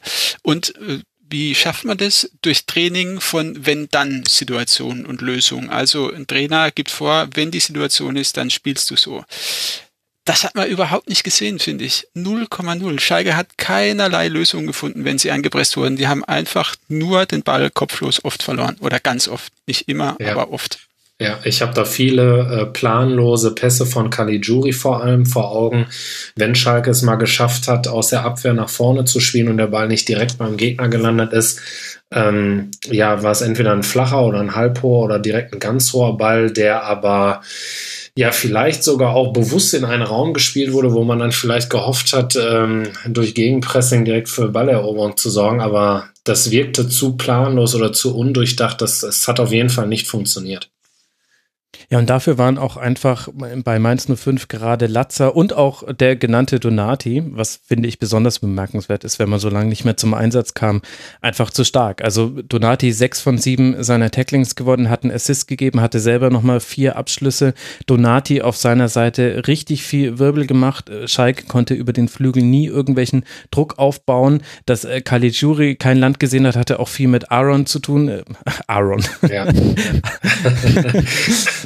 Ihr wisst, äh, wen ich meine, der, der viel Druck gemacht hat. Also ich finde, dass Mainz 05 auch genau auf die Punkte gedrückt hat bei Schalke 04, die gerade wirklich wehtan, wehtun und wo vielleicht auch die ein oder andere Wunde gerade nässt. Und während Mainz 05 unbenommen in den letzten Spielen auch Probleme hatte im Spielaufbau, hat Schalke zu keinem Zeitpunkt des Spiels geschafft, diese Probleme bei Mainz 05, die jetzt auch nicht komplett verschwunden sein werden, aufzudecken. Und dementsprechend war es ein sehr, sehr starkes Spiel von Mainz 05 mit einem völlig verdienten Sieg, also 20 zu 10 Abschlüsse, 6 zu 3 Torschüsse. Richtig, richtig gut gespielt. Nur drei gewonnene Dribblings auf Schalker Seite. Unglaublich eigentlich. Und weil jetzt aber schon alles die ganze Zeit in diese Richtung geht, okay, wir haben Mainz gelobt und jetzt müssen wir aber dann anscheinend auch drüber reden. Jetzt holen wir die Keule raus. Ja, es, es, es muss ja offenbar sein. Ich, ich könnte jetzt noch ewig über Mainz reden, denn die haben mir wirklich sehr, sehr gut gefallen in diesem Spiel. Auch Onisivo da als, als äh, Quaison-Ersatz, auch das, auch ja. Ucha, auch wie Mateta. Ich meine, er steht natürlich auch unglaublich frei vom 2 zu 0, aber er macht ihn halt auch einfach und also tolles Spiel von Mainz, aber auf der anderen Seite eben auch ein grauenhaftes Spiel von Schalke 04. Und da wusste man ja noch alles gar nichts von Heidel und so weiter und so fort. Jetzt, jetzt darfst du in die Vollen gehen, Raphael. Ich konnte dich da schon kaum zurückhalten. Woran hat es denn gelegen? Was hat gefehlt? Also jetzt erstmal, wir sprechen noch über das Sportliche, ne? Und noch nicht über Christian Heide. Erstmal also das Sportliche, muss, bitte. Ja, ich musste da gerade schon darüber äh, schmunzeln und daran denken, als sowohl Phil als auch du das immer wieder ähm, angedeutet beziehungsweise auch klar benannt haben, dass ja diese spielerischen Ansätze fehlten oder Lösungen. Und wir kommen immer mal wieder, wenn es schlechte Spiele gibt bei Schalke, zu einem Knackpunkt äh, relativ zu Saisonbeginn zurück es war, glaube ich, der zweite oder der dritte Spieltag. Ich kriege es jetzt nicht mehr ganz genau hin, aber da hat Tedesco allen eigentlich erklärt, dass Schalke wieder zurück zum alten System und mehr über dieses Kämpferische kommen will. Er wollte eigentlich im Sommertrainingslager mehr das spielerische Element, spielerische Lösungen setzen, äh, implementieren und die Mannschaft konnte es aber nicht gut umsetzen. Und Tedesco ist jemand, der sehr auf die Meinung der Mannschaft hört und er hat dann gesagt, gut, dann lassen wir das. Und das zieht sich wie ein roter Faden durch die Saison. Das sieht man dann immer wieder, dass Schalke einfach Probleme hat, spielerische Lösungen zu finden. Und ich glaube, dass man das ganz stark jetzt wieder in Mainz gesehen hat. Und dann kommt, ich bleibe dabei, auch das äh, Champions League-Spiel gegen Manchester City hinzu. Du bist einfach kaputt vom Kopf, vielleicht auch sogar noch ein bisschen von den Beinen. Ich glaube, der Kopf spielt da eine noch größere Rolle. Äh, und äh, vor allem nicht nur, weil der Kopf Kraft gekostet hat, sondern dieses Umschalten von Aguero auf Mateta, von De Bruyne und Gündogan auf Latza, ohne den Mainzer Kollegen da zu nahe treten zu wollen. Aber ich glaube, dass Schalke einfach da nicht bei München ist und nicht umschalten kann von Königsklasse auf Tabellenkeller in der Bundesliga. Und äh, ja, deswegen war nahezu jeder Spieler einfach auch ein Totalausfall an dem Samstagnachmittag. Aber du hast ja jetzt nicht an jedem Spieltag Manchester City davor. Also das ist ja, ja, in dem Spiel zählt es, aber die spielen ja schon die ganze Saison nicht so wirklich gut. Und ein Beispiel will ich auch nennen, woran man gesehen hat, dass ähm, Schalke wirklich keinen Plan hat im Aufbau. Das 1 zu 0, da sagt äh, der Fernsehkommentator, ähm, Caligiuri verliert den Ball. Ja, aber was macht denn Bruma bitte? Der spielt den Caligiuri an, der mit dem Rücken zum gegnerischen Tor steht, an der Auslinie und von drei Spielern bedrängt ist. Der kann nur den Ball verlieren. Also das ja. war so offensichtlich. Wobei selbst für Caligiuri es untypisch war, wie er dann den Ball verloren hat. Ich glaube, ich hätte sogar eigentlich noch einen Foul von Caligiuri erwartet, um irgendwie Latza zu stoppen. Hat er nicht getan, aber ich bin da vollkommen bei dir. Der Pass, der war suboptimal von Boomer und hat mich auch so ein bisschen, auch wenn es eine andere Spielsituation ein bisschen war, an den Pass von Fährmann aus Sané gegen Manchester City erinnert. Äh, da da gehört der Ball meiner Meinung nach einfach nicht hin. Und dann sind wir auch bei dem Lösungsansatz von dir, Phil, zu Beginn ähm, dieses Segments, wo du gesagt hast, da musst du den Ball lang rausschlagen. Schalke hat so zwanghaft versucht, äh, vom 16er bei flachen Abstößen rauszuspielen. Und es hat an diesem Tag, hat man ganz früh gesehen, einfach nicht funktioniert. Ich finde, ja, dann musst du vielleicht lieber lang Holz spielen, hinten dicht machen und hoffen, dass das Spiel vielleicht 0 zu 0 ausgeht. Und was ich mich auch frage, ich meine, Rudi ist mit Sicherheit ein begnadeter Kicker zum Beispiel. Oder Marc Uth hat ja letzte Saison in, in Hoffenheim auch, ja, ziemlich gut gespielt. Bentaleb hat schon bewiesen, dass er richtig guter Kicker ist. Kalitschuri und äh, kommt einfach nichts die letzten Spiele. Also an, ist mir manchmal unerklärlich, wie das sein kann, dass die Jungs auf einmal gar nichts mehr bringen. Ja, also gerade Sebastian Rudi ist natürlich der Wahnsinn, der nicht nur übrigens in diesem Spiel, also es ist tatsächlich kein Einzelfall, sehr körperlos spielt und wirkt in den Spielen von Schalke 04, wie ein Fremdkörper, ähm, dann ist er vielleicht auf der falschen Position eingesetzt und müsste offensiver spielen und nicht auf der Sechserposition, wo es nun mal nicht nur darum geht, spielerische Elemente zu setzen, sondern insbesondere gegen ein Team wie Mainz, da musst du mit viel mehr Kampf auch dagegenhalten. Äh, jetzt es nur an Rudi festzumachen wäre auch unfair, aber es passt äh, in die Spiele von Sebastian Rudi rein, der der absolute Wunschspieler von Tedesco war. Das zeigt dann auch wieder so ein bisschen, was Tedesco eigentlich vorhatte vor der Saison. Aber er funktioniert überhaupt gar nicht auf Schalke. Ähm, ja, und ähm, ja, die anderen Spieler, ich habe es gerade schon gesagt, Otschipka wirkte nicht wach, Caligiuri mit planlosen Bällen, Marc Uth, der auf einer Position jetzt schon länger spielt, die ihm sicherlich in dieser Saison besser ähm, äh, ja, auf den Körper zugeschnitten ist als ganz vorne, aber Schalke hat ihn eigentlich für die vorderste Spitze geholt. Also das zeigt einfach in Summe auch, dass da vieles überhaupt nicht so zusammenläuft, wie es Schalke eigentlich geplant hatte. Ja, dann muss man eigentlich die Frage stellen, äh, welche oder ja, welche Rolle spielt der Tedesco? Ja, eine sehr große. Ähm, ich habe so ein bisschen auch angedeutet, äh, als ich gerade sagte, dass Schalke immer wieder nur 45 oder 60 gute Minuten spielt. Ähm, gegen, nach dem Spiel gegen SC Freiburg, das 0 zu 0 ausging und wo der Schalke schon bis zu der roten Karte 40 Minuten lang keine Ansätze gefunden hat, den SC Freiburg zu bespielen. Da hat Tedesco nach dem Spiel gesagt, die Spieler haben nicht das umgesetzt, was besprochen wurde. Und das ist nicht zum ersten Mal der Fall. Das bedeutet für mich dann im Umkehrschluss, dass er entweder die, den, den falschen Plan den Spielern mitgibt oder die Spieler es nicht umsetzen können oder nicht wollen. Da gibt es natürlich mehrere Variationen. Aber klar, hat Tedesco da einen großen Anteil. Vielleicht rotiert er auch zu viel und verunsichert dadurch ein bisschen zu sehr die Mannschaft es gibt natürlich gute Gründe, warum du manchmal rotieren musst. Aus, aus Gründen der Frische oder jetzt zum Beispiel, Suazerda ist gesperrt, da musst du in der Zentrale einfach etwas anderes machen. Hm. Ähm, aber unterm Strich, so wie Christian Heidel die Gesamtverantwortung trägt äh, für den sportlichen Bereich, trägt Tedesco die, äh, die Verantwortung für die spielerischen Leistungen auf dem Platz und die sind schlichtweg nicht gut und die waren ja auch schon in der vergangenen Saison nicht gut, als Schalke Vizemeister wurde. Also ich glaube, Tedesco ist wirklich talentierter Trainer, der ist äh, zu Recht Bundesliga-Trainer. Äh, und letztes Jahr hat er offensichtlich auch einiges richtig gemacht, die Mannschaft Definitiv. erreicht. Äh, wahrscheinlich ist er schon auch so ein Typ, der einfach gut kommunizieren kann mit den Jungs. Ja. Äh, was ich aber, ich war beim Revier Derby letztes Jahr 4 zu 4. Und ähm, da saßen wir auf der Tribüne und das Spiel nach 20 Minuten war einfach relativ offensichtlich, dass Dortmund Schalke damit schlägt, dass sie sie auf der linken Seite brutal überlagern und quasi im 5-Minuten-Takt eine Chance entsteht.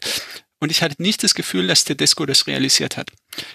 Ich glaube, Tedesco hat so ein bisschen ähm, Problem damit, laufendes Spiel zu analysieren für sich. Also ja, ich kenne ihn jetzt nicht, ich kann es nicht wirklich sagen, aber das ist mein Eindruck, dass er jetzt nicht der Trainer ist, der ein Spiel liest und dadurch Schalke auch manchmal schon hier und da einen Punkt hat liegen lassen, weil er zu spät umgestellt hat. Ja, da würde ich tatsächlich ein bisschen widersprechen, weil, äh, um bei dem Beispiel vielleicht bei dem 4 zu 4 Derby zu bleiben, da hat er zweimal gewechselt, äh, noch in der ersten Halbzeit damals und hat umgestellt.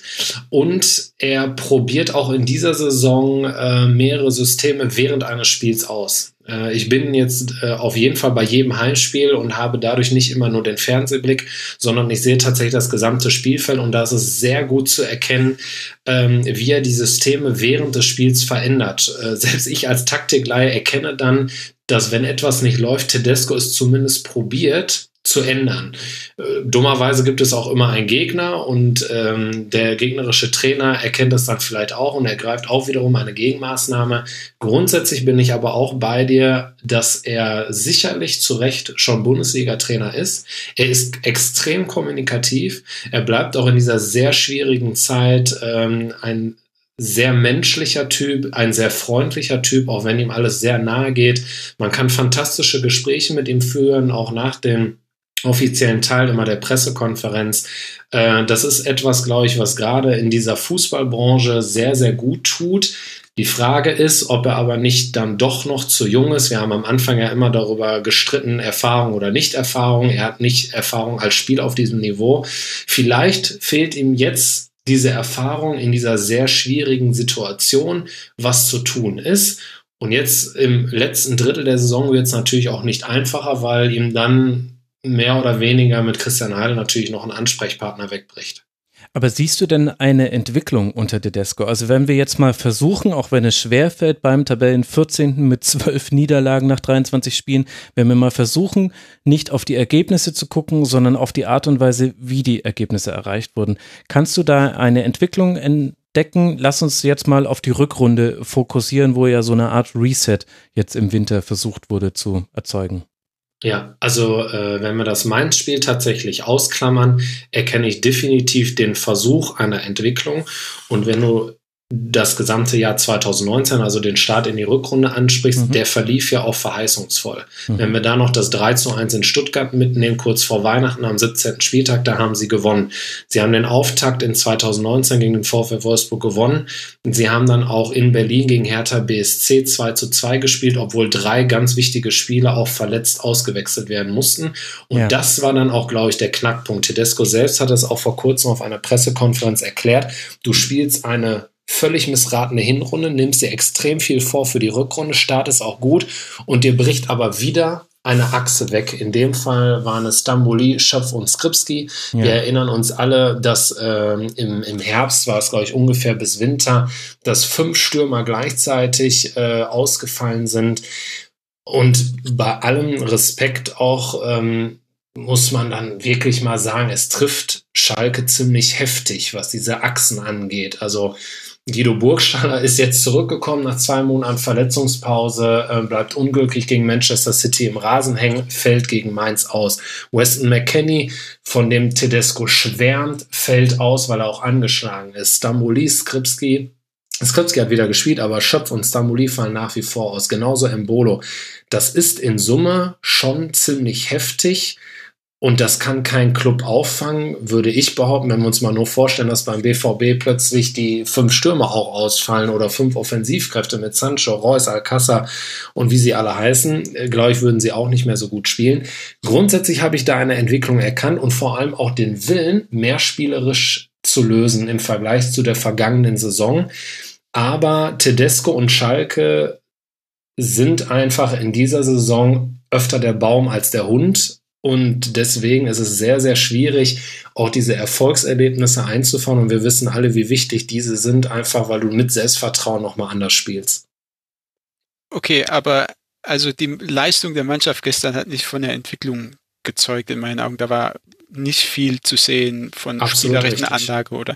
Und auch das Spiel gegen Manchester City unter der Woche fand ich jetzt, um ehrlich zu sein, eine halbwegs gute Mannschaft, ähm, holt da mindestens einen Punkt und verliert nicht noch gegen Manchester City, die in Unterzahl waren und wahrlich nicht ihren besten Tag hatten. Ja, und Schalke hat ja jetzt auch nicht überragend gut gespielt. Sie haben ganz stark gekämpft. Ich glaube, dass Schalke gegen Manchester City zwei Torschüsse hatte und das waren die beiden Elfmeter. Mhm. Also sie hatten jetzt auch nicht, wer weiß, wie viele Torchancen. Gut, das ist jetzt vielleicht auch gegen Manchester City nochmal eine andere Kragenweite. Ist vielleicht wirklich aktuell mit das beste Team in Europa. Ähm, aber da stimmt ja dann wenigstens die Einstellung. Und gerade die Schalke-Fans, und da sind wir vielleicht auch nochmal ein bisschen beim Thema in Mainz, die verzeihen so einiges, wenn die Einstellung stimmt. Und die, wenn, wenn das spielerische Element schon fehlt und dann aber auch dieses kämpferische Element wegbricht und Schalke sich nicht wehrt, dann bekommen die Spieler ein Problem und das hat sich dann auch im Spiel in Mainz gezeigt. Ich kann mich nicht erinnern, ob jetzt äh, als Fan in, in meinen in, in kind, zu Kindeszeiten ähm, oder als Reporter jetzt in meinen sieben Jahren auf Schalke, dass die Ultras ihre Sachen gepackt haben und vor Abpfiff weg waren. Also mit dem dritten Treffer, der korrigiert mich, ich glaube fünf Minuten vor Schluss fiel, sind die Ultras plötzlich weg gewesen. Es gab noch genügend andere Fans, die äh, deutlich ihre Meinung kundgetan haben, als die Mannschaft in die Kurve ging. Es flogen Bierbecher, äh, Beleidigungen unter der Gürtellinie. Jetzt kann man auch darüber streiten, was in Ordnung und was, äh, was in Ordnung ist und was nicht. Aber wenn die Fans sich abwenden, die hatten sich auch vorher schon umgedreht, ist es ein alarmierendes Zeichen. Ähm, und in Mainz kam einfach zu viel zusammen.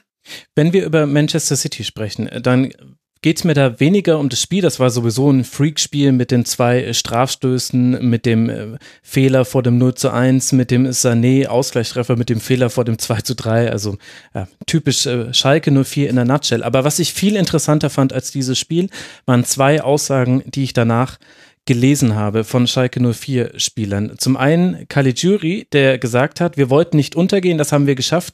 Wir können auch mit den ganz Großen mithalten. Und dann Ralf Fährmann, der über seinen Fehler spricht vor dem 0 zu 1. Ich habe gehofft, dass Lief entgegenkommt, weswegen ich den Ball bewusst leichter gespielt habe. Ich mache ihm da aber keinen Vorwurf. Und dazu jetzt meine Frage. Glaubst du, die Mannschaft weiß, dass sie völlig zu Recht, und ich sehe viele Bundesligaspiele, völlig zu Recht auf Tabellenplatz 14 dieser Tabelle steht? Nein. Sie hat ein Wahrnehmungsproblem.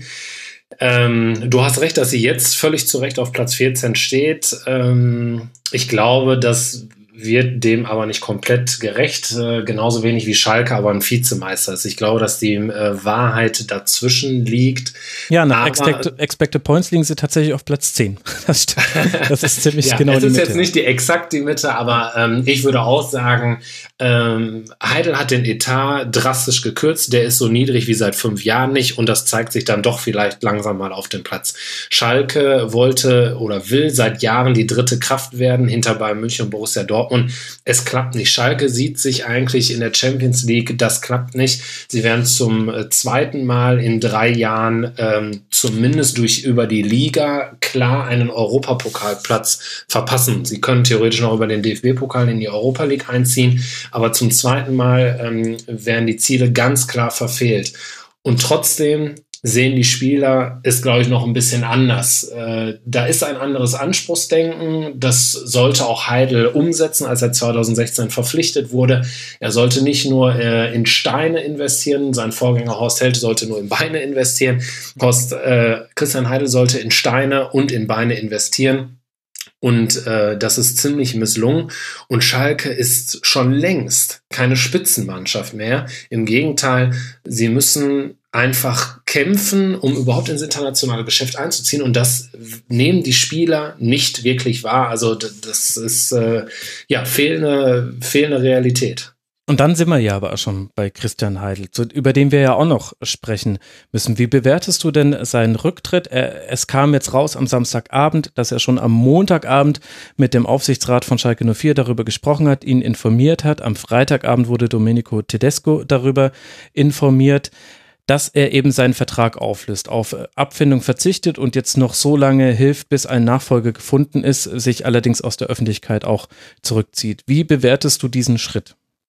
Er ist konsequent, aber damit kommt er auch einer Entlassung vor.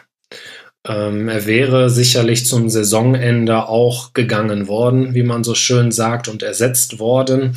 Ähm, so der letzte Stein, der ins Rollen gekommen ist, waren sicherlich seine Interviewaussagen gegenüber der Süddeutschen Zeitung vor, ich glaube, gut einer Woche, zwei Wochen, in der er schon gesagt hat, auf die Frage hin, ähm, ob, es, ob er überhaupt erstmal den Vertrag erfüllt. Also da ging es noch nicht mal um eine Vertragsverlängerung.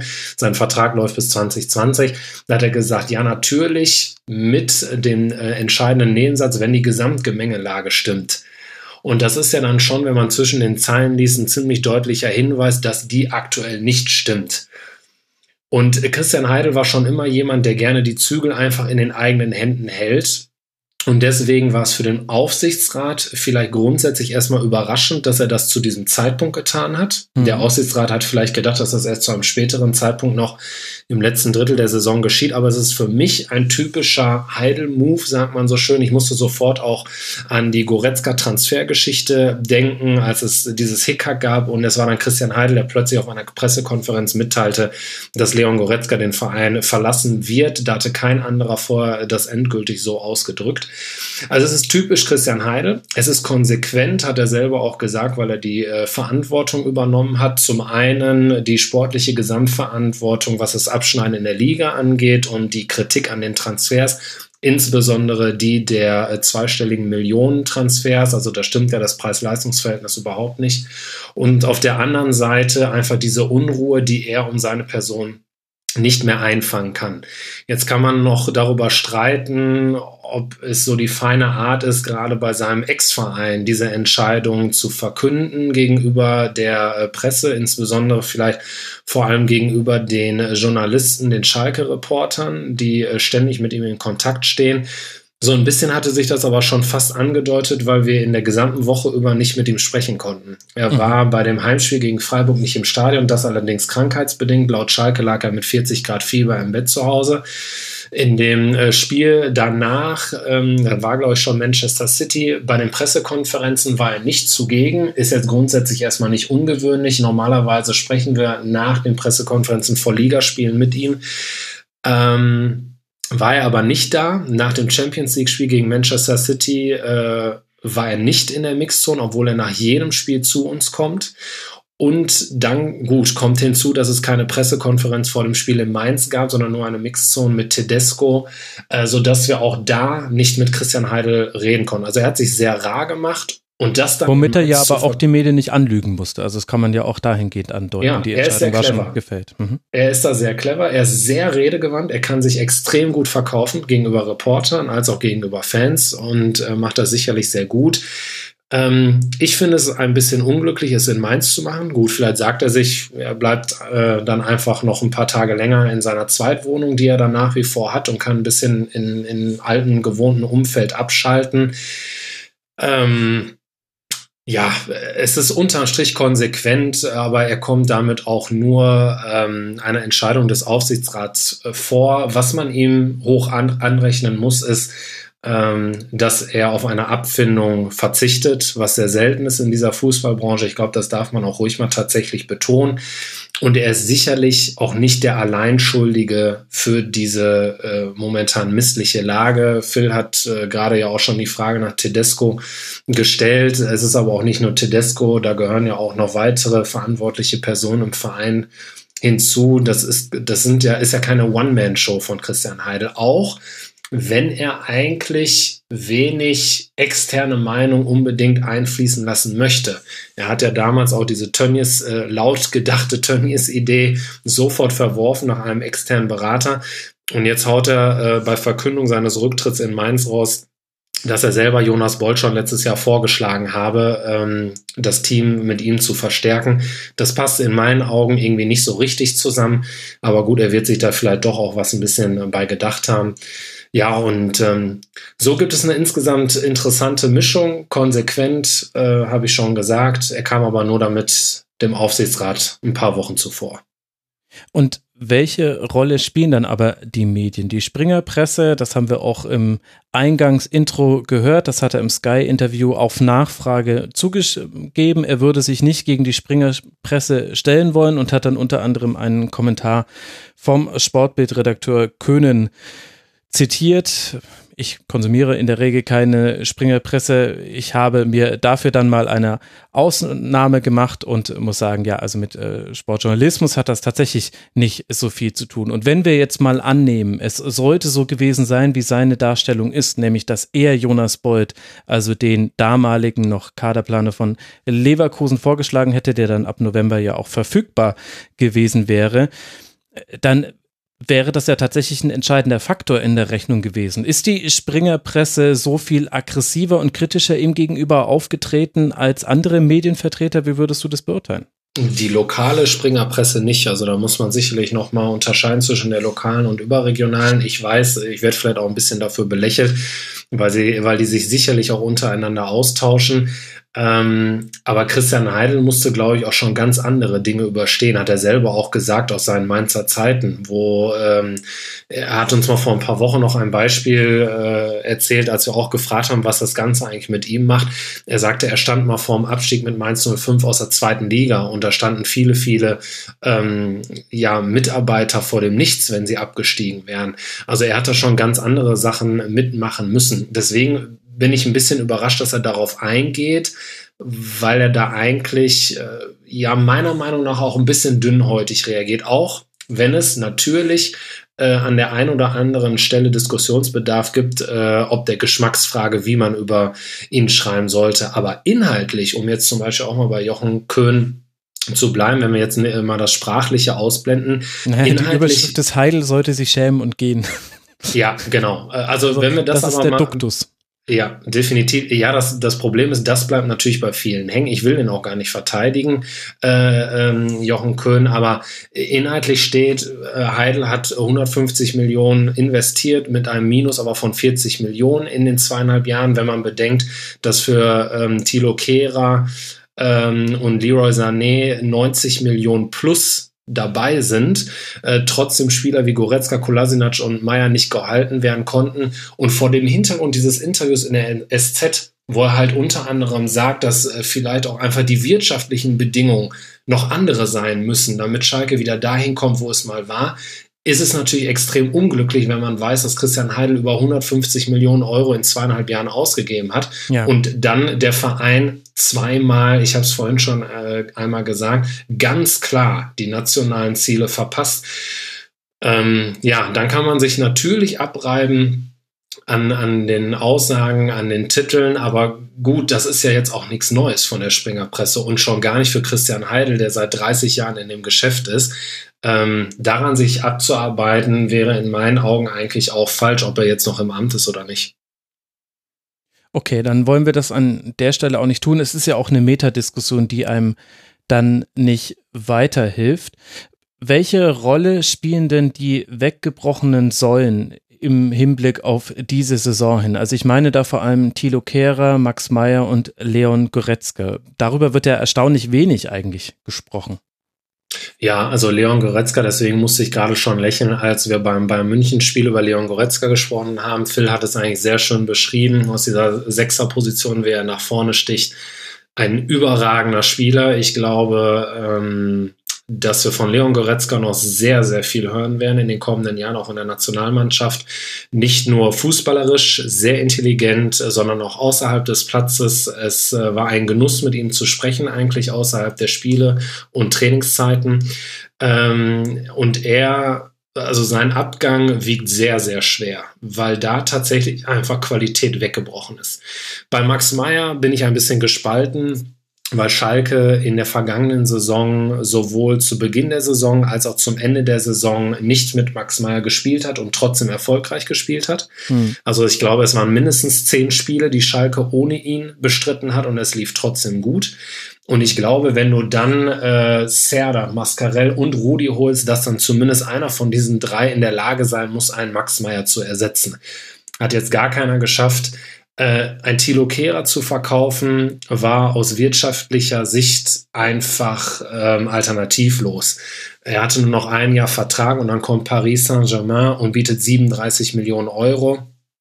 Äh, ich weiß, dass sie erst deutlich weniger geboten haben, wirklich sehr viel weniger und Christian Heidel da tatsächlich exzellent verhandelt hat. Thilo Kehrer kann Französisch sprechen, er konnte zu Thomas Tuchel. Bei Paris spielte auch schon Julian Draxler. Ähm, das hat sicherlich, und Paris ist ein großer Verein, spielt Champions League.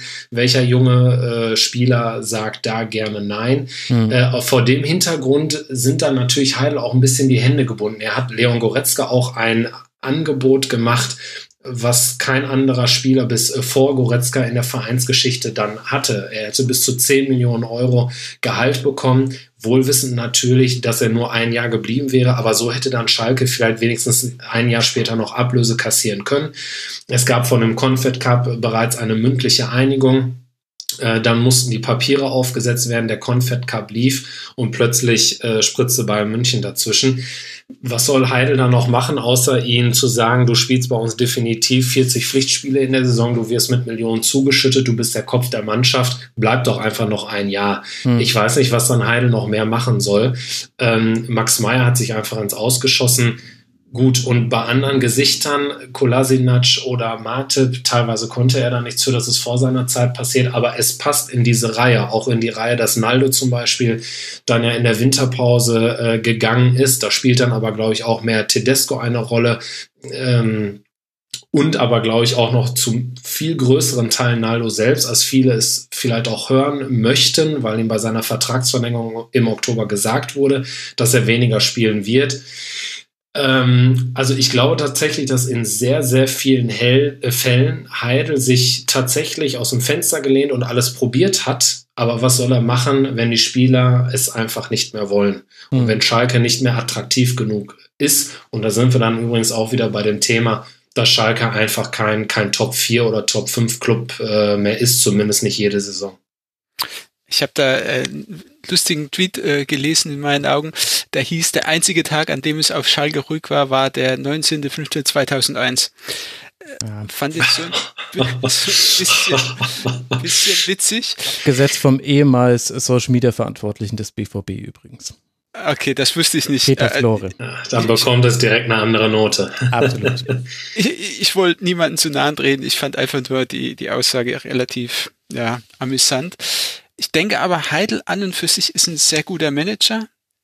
Das Problem bei der ganzen Sache ist, dass er kein Kaderplaner ist. Und Tedesco ist auch nicht unbedingt Ganz ein genau. Kaderplaner.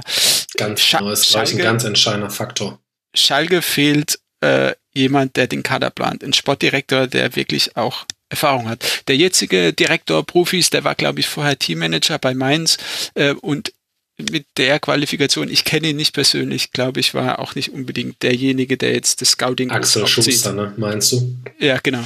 Ja. Auch nicht derjenige, der das Scouting hier bei Schalke groß aufzieht. Zudem haben sie eine Akademie, die super Spieler hervorbringt seit Jahren, klasse Jugendarbeit. Da ist dieses Jahr auch überhaupt nichts irgendwie nach oben gekommen. So Ja, das stimmt ja nicht ganz. Genau, Kutucu zumindest, ja. Ja, Entschuldigung, habe ich unterschlagen. Ähm, Nicht schlimm, nicht schlimm. Ja, also insgesamt glaube ich, dass Heidel ein sehr guter Manager ist, der auch gut zu Schalke gepasst hätte. Er hat in den letzten zwei Jahren geschafft, dass es halbwegs ruhig war in Schalke. Es gab nicht so die großen Presseaufstände wie die fünf Jahre davor. Ähm, von, von daher finde ich es eigentlich fast ein bisschen schade, dass er geht und wahrscheinlich auch nicht so gut für Schalke, weil wer kommt als nächstes? Hm, vielleicht ist es Bold, vielleicht auch jemand anders. Dann wird es auch wieder unruhig. Spannende Zeiten für Schalke. Du triffst den Nagel auf den Kopf, weil ich bin auch der Meinung, dass er ein exzellenter Geschäftsmann ist, Christian Heidel. Ähm, dass er auch extrem gut reden kann und es extrem gut geschafft hat, Ruhe in den Verein zu bringen. Ähm, aber ich habe es auch schon gesagt, die Transfers, zumindest in der obersten Kategorie, waren oftmals Fehlgriffe. Wenn wir an Daniel Caligiuri denken, zweieinhalb Millionen, äh, Naldo oder Burgstaller ablösefrei und 1,5 Millionen haben voll eingeschlagen. Aber ein Kono Plianka, und ich rechne jetzt immer Leihgebühr und Ablösesumme zusammen, 14 Millionen, Rudi 16,5 Millionen, Bentaleb 20 Millionen, Embolo mittlerweile über 23 Millionen äh, die jetzt äh, nicht katastrophal schlecht spielen, aber wenn man äh, dieses Preis-Leistungs-Verhältnis sieht, dann waren das einfach Fehlgriffe. Embolo müsste man vielleicht ausklammern. Der Junge, der ist einfach ähm, sehr oft sehr schwer verletzt gewesen. Ich habe vor kurzem noch einen Artikel über ihn geschrieben und da war ich auch selber baff, dass er seit er gekommen ist, übrigens auch zur selben Zeit wie Christian Heidel 2016, ja. er hat jetzt schon über 90 Pflichtspiele seitdem verpasst, verletzungsbedingt. Das ist natürlich der Wahnsinn. Damals war es ein absoluter Coup äh, für Schalke, ihn mhm. zu holen. Ich habe vor kurzem auch mit Raphael Honigstein ein Interview geführt äh, vor dem Spiel gegen Manchester City, Autor von Jürgen Klopp, ja, und England-Experte, der mir auch sagte, dass viele englische Spitzenclubs auch an Embolo dran waren, unter anderem auch Manchester United.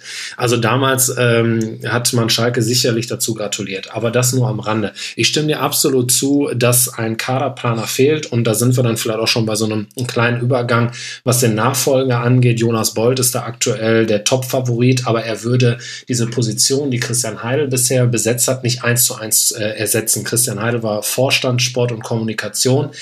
Ich glaube, dass wenn Jonas Bolt käme, definitiv noch ein starker Mann da drüber käme ähm, und äh, Schalke eigentlich ein ähnliches Modell dann äh, fahren will wie der BVB oder vielleicht demnächst auch bei München und äh, wie andere Clubs auch und sich einfach breiter aufstellen muss, weil eins zeigt ja auch ganz klar die Tendenz in den vergangenen Jahren, völlig egal welcher Trainer oder Manager da war, es ist ein Riesenverschleiß auf Schalke. Das heißt, es muss sich ja einfach dringend etwas ändern und äh, ich, ich wüsste nicht, was dagegen spricht, einfach mehr Kompetenzen ins Boot zu holen. Das kann eigentlich nur gut tun.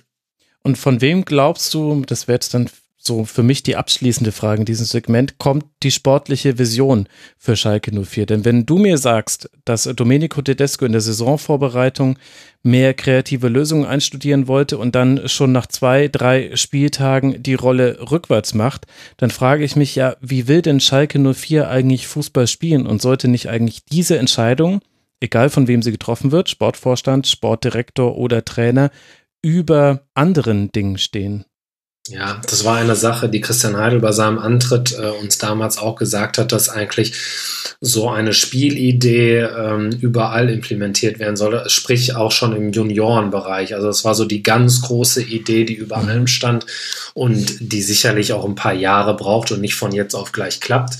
Ähm, ich finde, das war dann vielleicht ein elementarer Tedesco-Fehler, dass da primär der Cheftrainer der ersten Profimannschaft einfach sagen muss, wir spielen es jetzt so und wir ziehen es durch, dann dümpeln wir vielleicht sogar lieber noch zehn Spieltage herum, äh, spielen dann aber besseren Fußball, als diese Rolle rückwärts zu machen, äh, die sie ja übrigens jetzt auch seit der Winterpause wieder versuchen. Also eine, eine Rolle rückwärts von der Rolle rückwärts.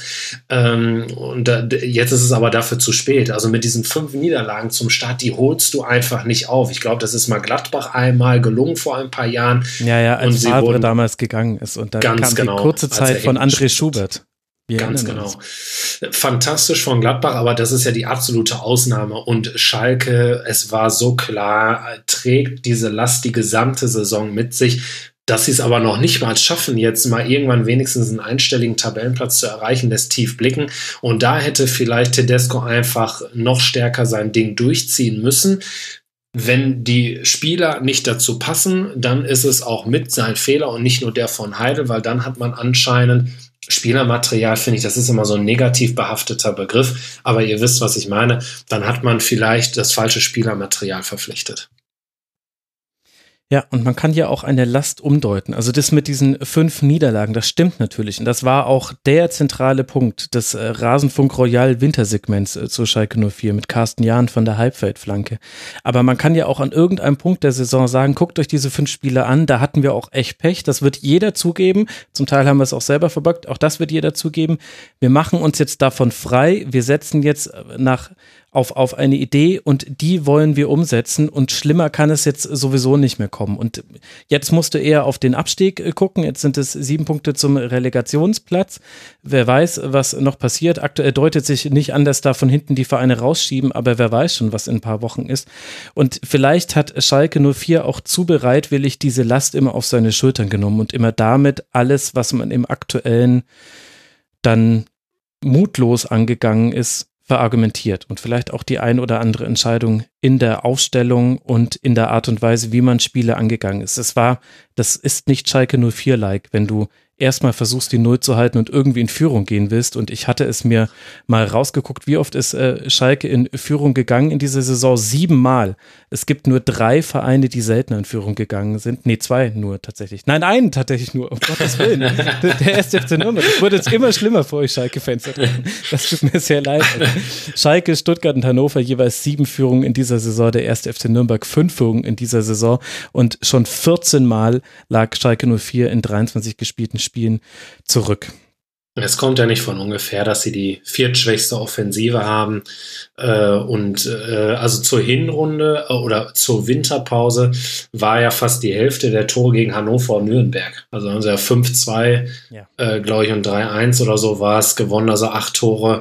Wenn du die Hälfte deiner Tore in zwei Spielen schießt, dann sagt das viel aus.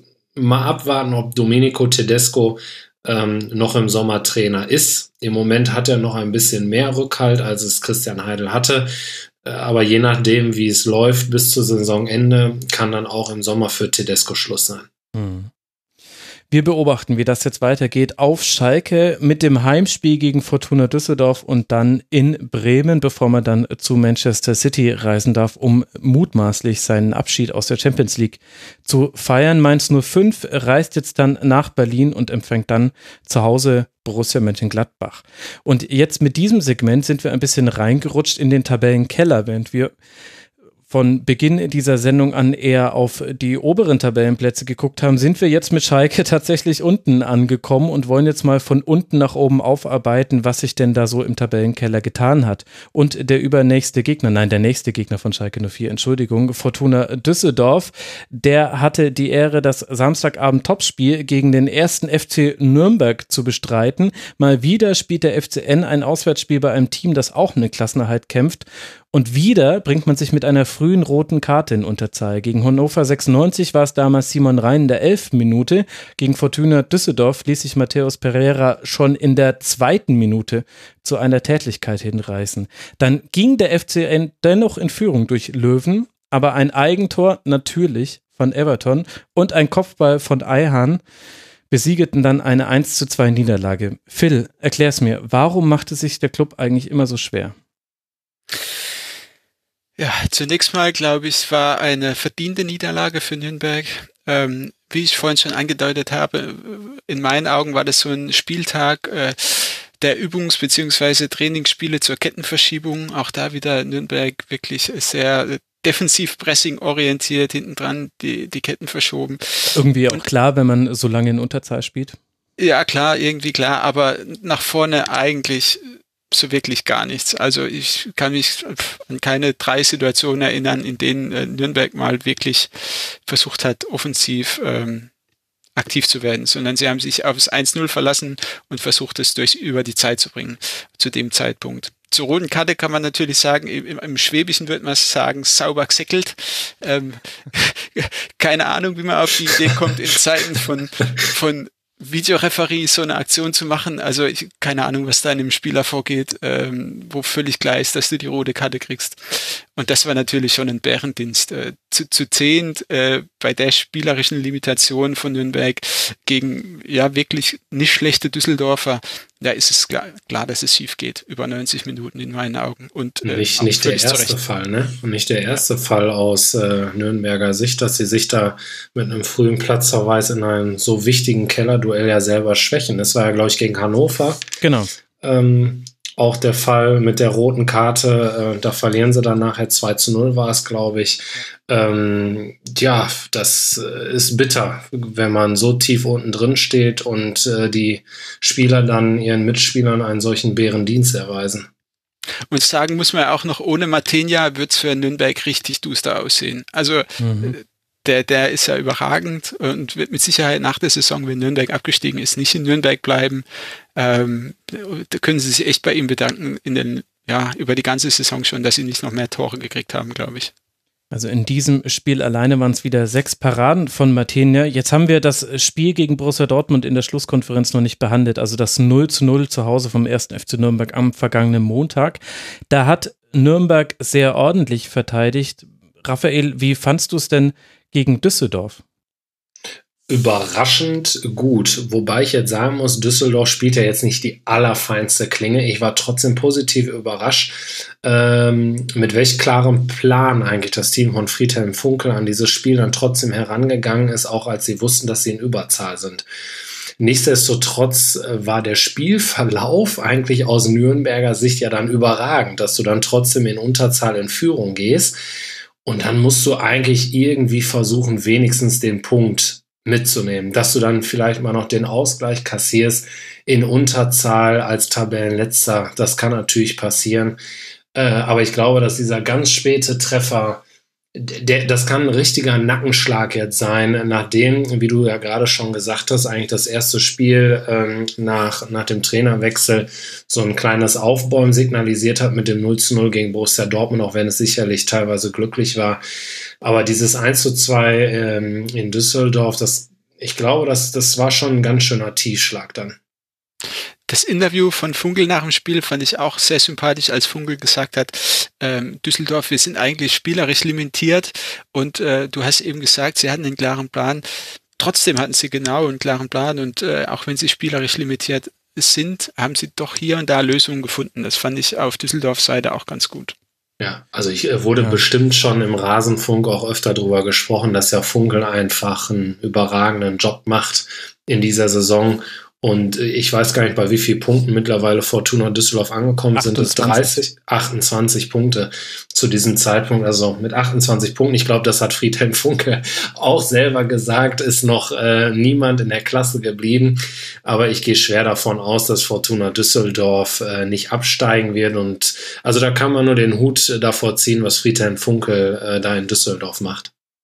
Ich meine, sie haben beständig an die Tür angeklopft und irgendwann ist sie dann aufgegangen. Ich, ich würde aber trotzdem den Club da ein bisschen in Schutz nehmen. Also wir haben ja schon rausgearbeitet, dass das sehr unglücklich zustande kam. Also das 1 zu 1 dann Eigentor von Everton verlängert eine Flanke ins eigene Tor. Das 1 zu 2 dann ein unnötiges Foul vom Torschützen Löwen.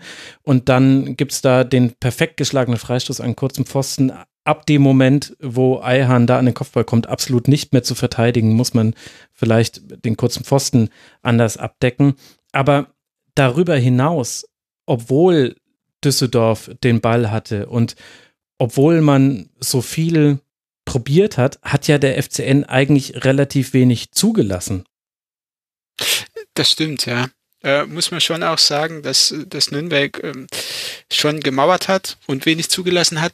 Und genau das, aber trotzdem, sie haben nach vorne in meinen Augen der zweiten Halbzeit überhaupt nicht mehr existiert. Und ähm, ich habe eine gewisse ja, klar, Nürnberg Expected Goals von 0,11. Ja. Der 17 Nürnberg ich habe eine gewisse Nürnberg-Vergangenheit und bin auch halbwegs sympathisant, finde find die Stadt sympathisch. Trotzdem muss ich echt sagen, also es ist leider zu wenig.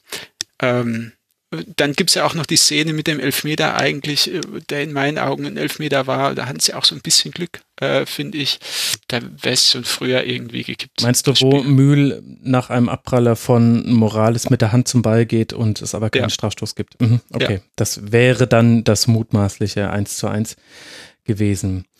Ja, es war irgendwie ein komisches Spiel. Also vom Spielverlauf her, das haben wir jetzt ja schon häufig genug betont mit der frühen Unterzahl, dann dennoch der Führung und dann dem unglücklichen Gegentreffen, aber auch von der Art und Weise, wie Düsseldorf das dann gemacht hat. Also es gab so ein paar Konstanten, die man bei Düsseldorf jetzt schon häufiger gesehen hat. Also dass Stöger wieder der Lenker im Mittelfeld war, hatte die meisten Ballkontakte, über 100, hat fünf Chancen kreiert, 91-prozentige äh, Passquote gehabt, der hat vier so diagonal verteilt. Dann hatte man die Konstante, dass Luc Bacchio derjenige ist, der am ehesten ersten Mal ins äh, Dribbling geht, er hat auch vier davon gewonnen. Das waren aber auch schon fast alle gewonnenen Dribblings. Es gab noch eins weiteres von äh, Fortuna Düsseldorf, weil eben Traumhaft, wie du den Nachnamen aussprichst. Boah. Ja, ich verstehe, also vielleicht ist es ja auch falsch, aber das, der Mann ist doch Belgier und warum soll er denn dann Luke Bacchio heißen? Auch wenn das alles so sagen, aber das muss doch ja. Luke Bacchio sein.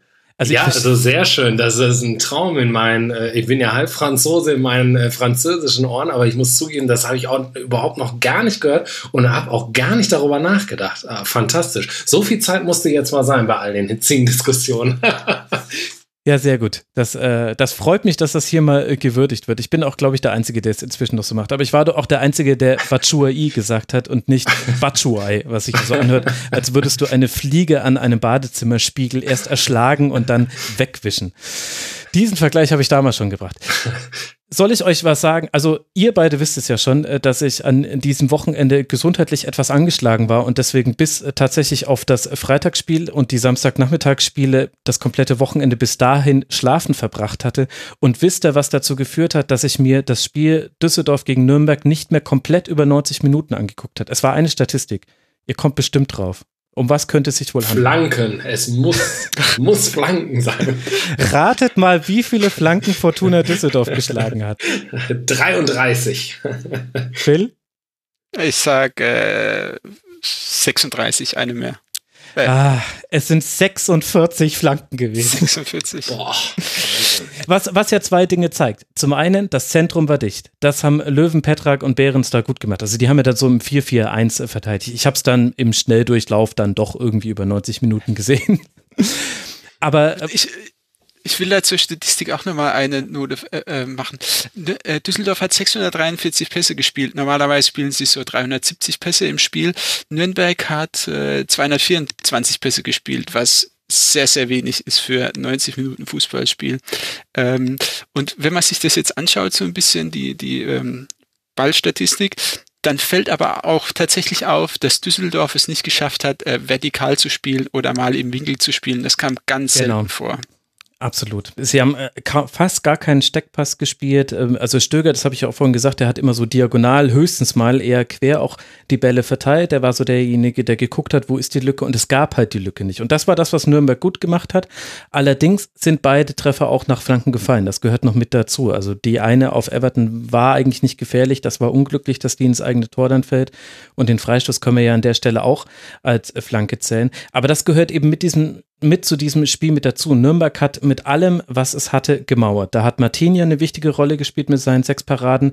Da haben, da haben Everton und Mühl eine wichtige Rolle gespielt. Die hatten alleine zusammen 24 klärende Aktionen. Insgesamt gab es 47 klärende Aktionen in und um den Strafraum des ersten FC Nürnberg. Also ein unglaubliches Rausgeholze und Fortuna Düsseldorf hat dann immer von außen wieder reingeholzt. Kein und dann Wunder bei so vielen Flanken. Genau, also aber das beschreibt ganz gut den Spielverlauf. Und dass das dann ein 2 zu 1 wird für Fortuna, hat mit individueller Qualität zu tun. Also vor allem der Freistoß war einfach auch super getreten und dann gut verwandelt von Eihan.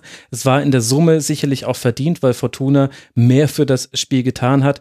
Und es ist aber unter dem Strich auch unglücklich für den ersten FC Nürnberg, wie dieses Spiel lief, so ein bisschen in einer Parallele zum Hannover 96 Spiel, wo man auch in Unterzahl keine schlechte Partie gemacht hat. Da hatte man sogar noch Chancen und ist dann an zwei Nikolai Müller Abschlüssen verzweifelt. Und das ist so ein bisschen das, der rote Faden dieses Spiels, der rote Faden dieser Saison für den ersten FC Nürnberg.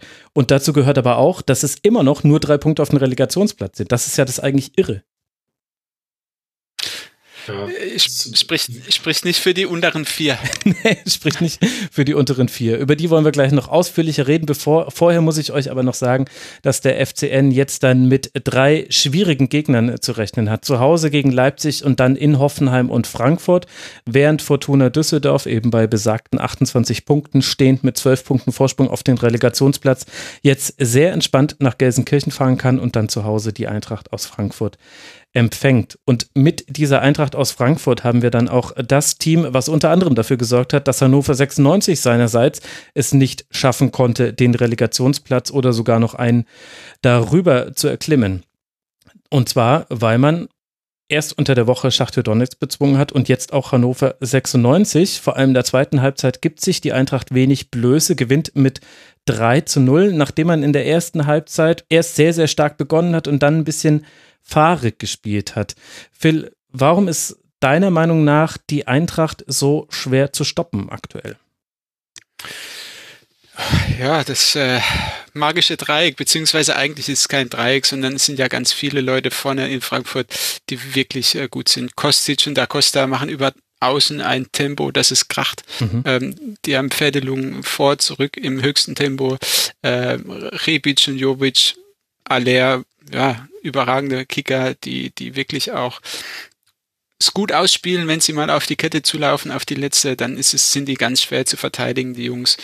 Und dementsprechend haben sie auch äh, defensiv gar nicht so die riesen Herausforderungen oft in, in Spielen, weil sie offensiv einfach so eine Durchschlagkraft haben, finde ich.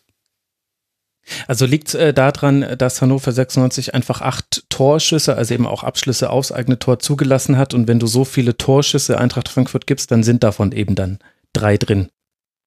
Ja, auf jeden Fall. Also dazu, Jovic hat, glaube ich, mal äh, zwei Chancen auch, oder ja, das war direkt die, die vierte Minute, als er allein mhm. aufs Tor zuläuft, zehn Meter Platz hat, da muss es eigentlich schon 1-0 stehen.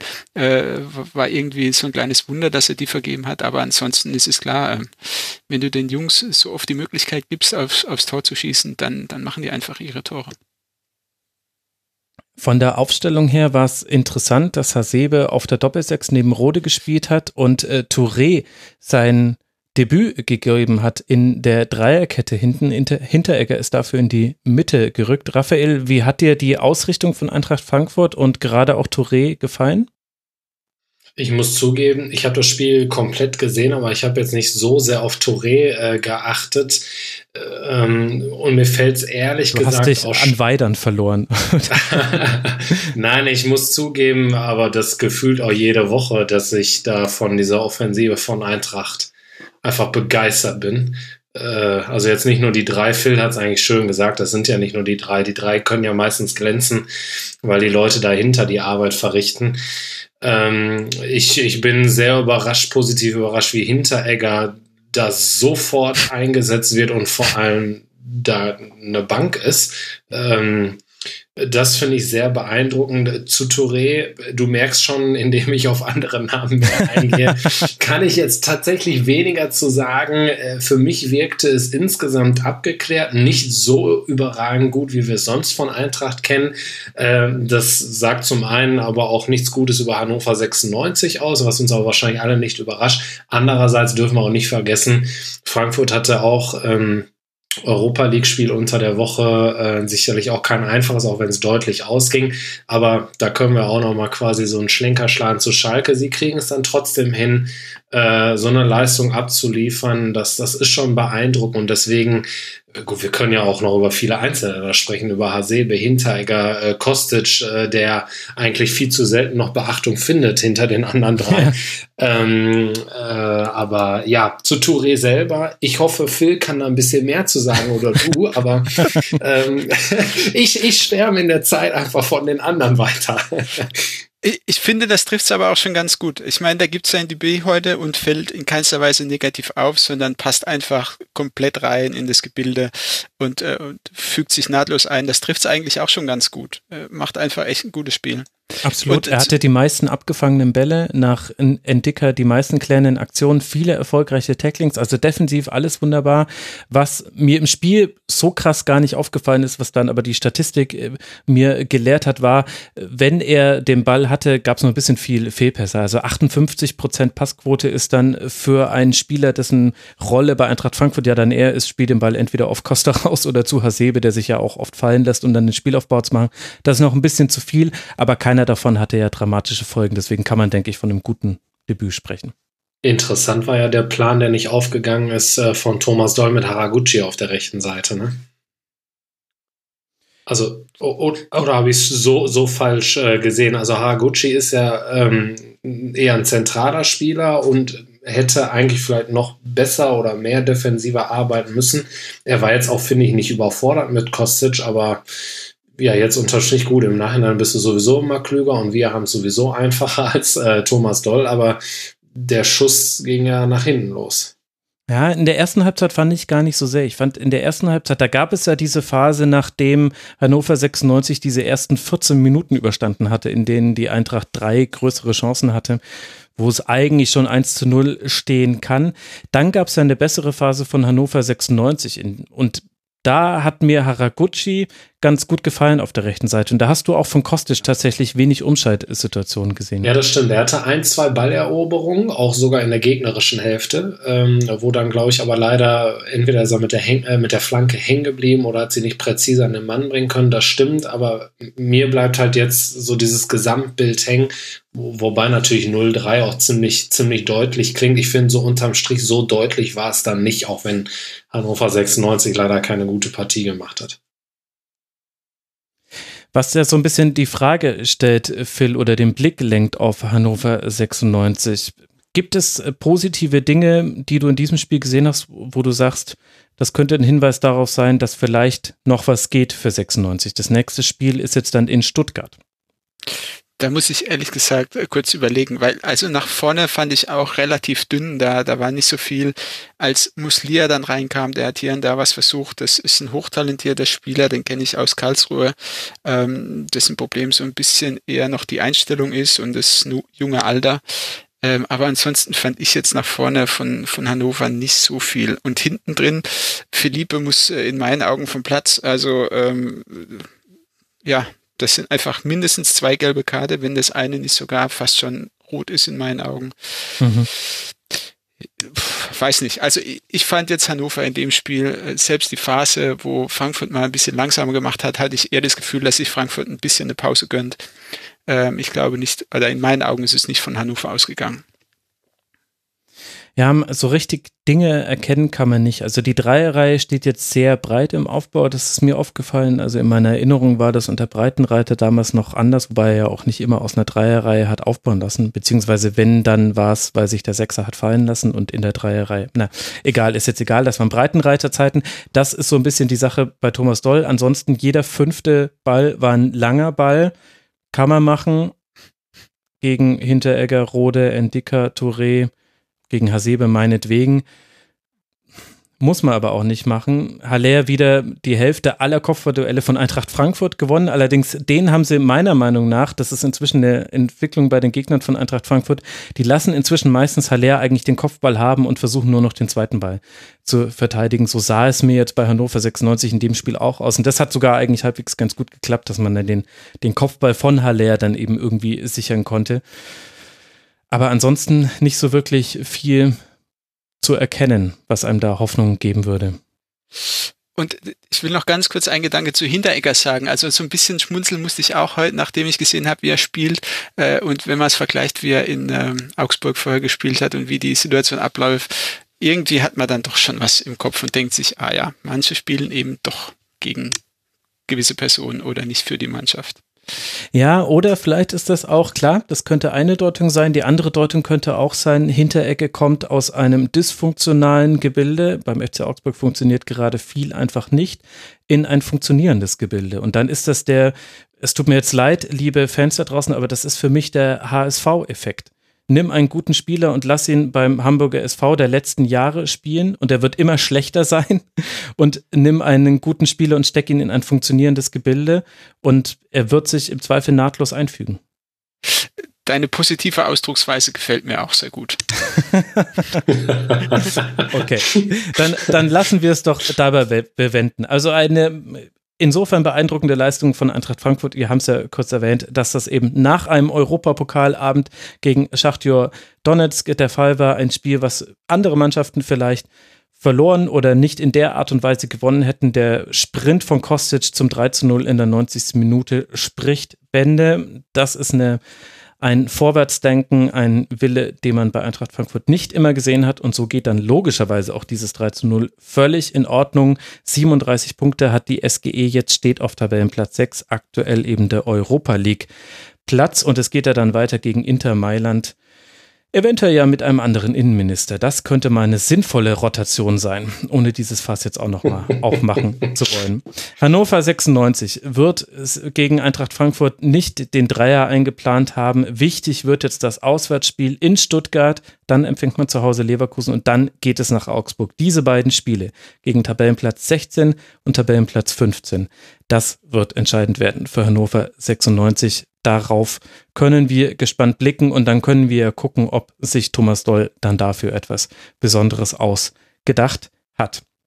Dann lasst uns an der Stelle auch über den VfB Stuttgart sprechen. Die stehen mit 16 Punkten auf Tabellenplatz 16, sind zwei Punkte vor Hannover, zwei Punkte hinter dem FC Augsburg und durften diesen Spieltag eröffnen.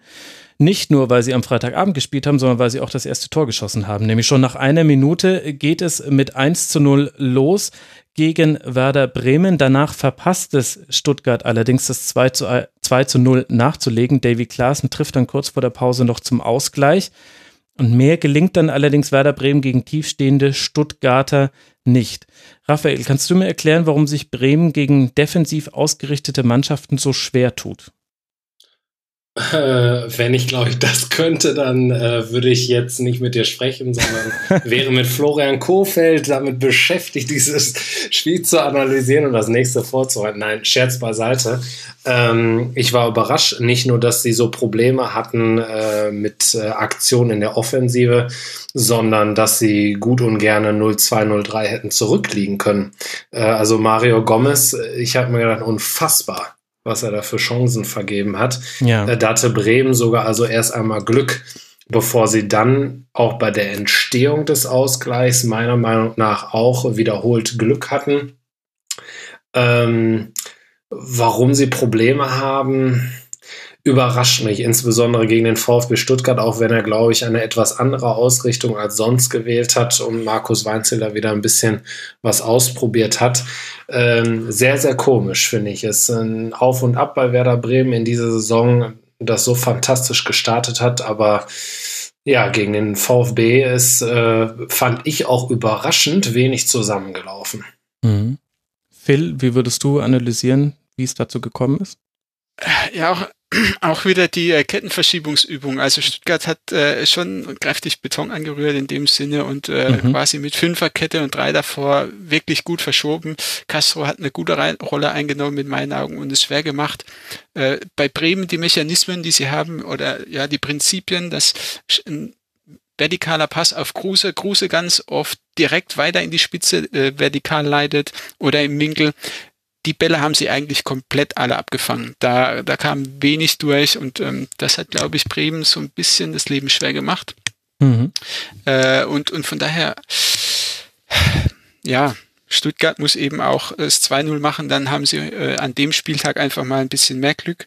So haben sie äh, Glück, dass es 1-1 ausgeht und äh, Bremen nicht noch gewinnt, was sie durchaus in der zweiten Halbzeit trotzdem hätten machen müssen, weil sie gute Chancen hatten, Bremen.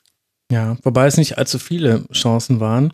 Das ist vielleicht so ein bisschen das, was Werder dann die Sorgenfalten auf die Stirn treiben könnte, wenn der Gegner eben tief und gut steht, so wie der VfB Stuttgart im 5-3-2. Und dem war so. Und dann hast du einen S-Wein, der ganz, ganz viel gelaufen ist in dem Spiel, viel angelaufen ist und die Ketten, die hinten sehr diszipliniert verschoben haben, egal ob als Fünferkette oder Viererkette interessanterweise. Also Kempf musste raus zur zweiten Halbzeit, dann gab es kurzzeitig mal eine Viererkette und das war ähnlich gut ausgeführt wie die Fünferkette zuvor dann schafft es Werder aktuell nicht in entscheidende Abschlusssituationen zu kommen. Also es gab wieder ganz, ganz viele Flanken. Es war echt nicht mein Spieltag, muss man sagen. Kein Wunder. Wahrscheinlich bin ich davon, wahrscheinlich bin ich davon krank geworden. Jetzt sag uns schon, wie viele Flanken es in dem Spiel gab. 24 von Werder. Wie viele kamen an? Was glaubt ihr? Oh, ein Drittel. Ja, viel zu optimistisch. Drei kamen an. Ein Achtel. Ui. Ui. Ui. Drei von 24 Flanken kamen an. Und es geht ja nicht nur um Flanken. Du kannst ja auch noch mit Pässen in den Rückraum spielen. Du kannst die Flanke abbrechen. Du hast ja dann in einem, du hast ja im Angriffsdrittel den Ball. Und da ist es tatsächlich so, dass Werder aktuell die, die Flanke in den Strafraum hat. Man hat noch Rashica in dem Spiel, der mal von außen nach innen andribbelt und dann auch den Abschluss wählt. Da aber zum Teil auch für meinen Geschmack den ein oder anderen Abschluss zu viel nimmt. Also dann zieht er vom Strafraum Eck ab und von da aus zu treffen, das, das machst du schon mal in einem von 20 Versuchen. Aber wenn es in der Mitte noch die Anspielstation gibt und da hat sich Davy Klaassen häufiger mal angeboten, dann, dann muss da eigentlich eher der Pass kommen als äh, der Abschluss. Aber, Aber ist Raschika nicht so ein Typ von Spieler, wo du dir die Haare raufen würdest, wenn er es nicht äh, probieren würde? Ich weiß genau, was du meinst. Er muss da sicherlich die Mitte finden. Der Grad ist manchmal auch sehr schmal, aber ich, also ich fand es toll, in Spielen zu sehen. Ja. Ähm, und ähm, ich, ich weiß auch ganz genau, was du meinst, weil die Abschlussaktionen äh, sehr oft einfach sehr unglücklich waren und er sich da einfach verzettelt hat. Aber so, so einem Spieler gebe ich doch einfach wahrscheinlich etwas mehr Freiräume, oder? Weil er ist ja auch noch jung und wird sich äh, da hoffentlich noch sehr weiterentwickeln. Ja, klar. Also, und vor allem will ich jetzt ja auch nicht der sein, der immer dann hier auf dem Sofa sitzt äh, oder im Büro und äh, dann sagt, so und so hättest du es machen müssen, lieber Fußballprofi. Ich weiß es ja so viel besser. Das stimmt natürlich.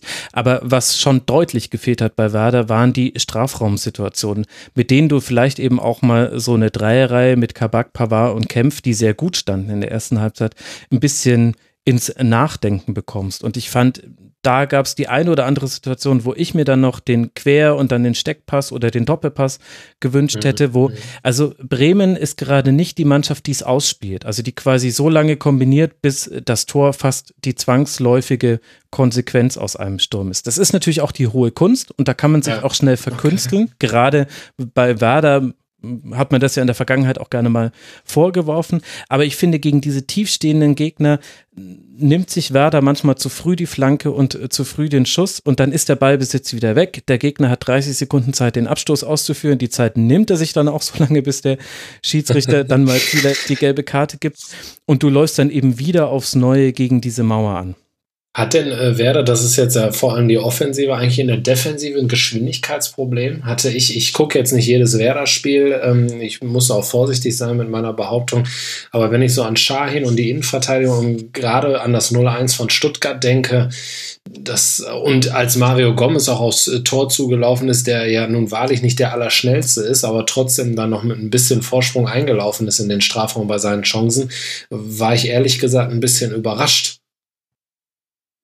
Ja, ich glaube, muss man, muss man getrennt äh, sehen. Also das, das 0 zu 1 war eine ganz, ein ganz merkwürdiges Raumverhalten von Werder. Also da haben wahrscheinlich drei Spieler falsche Entscheidungen getroffen. Also Schein ist, glaube ich, rausgezogen.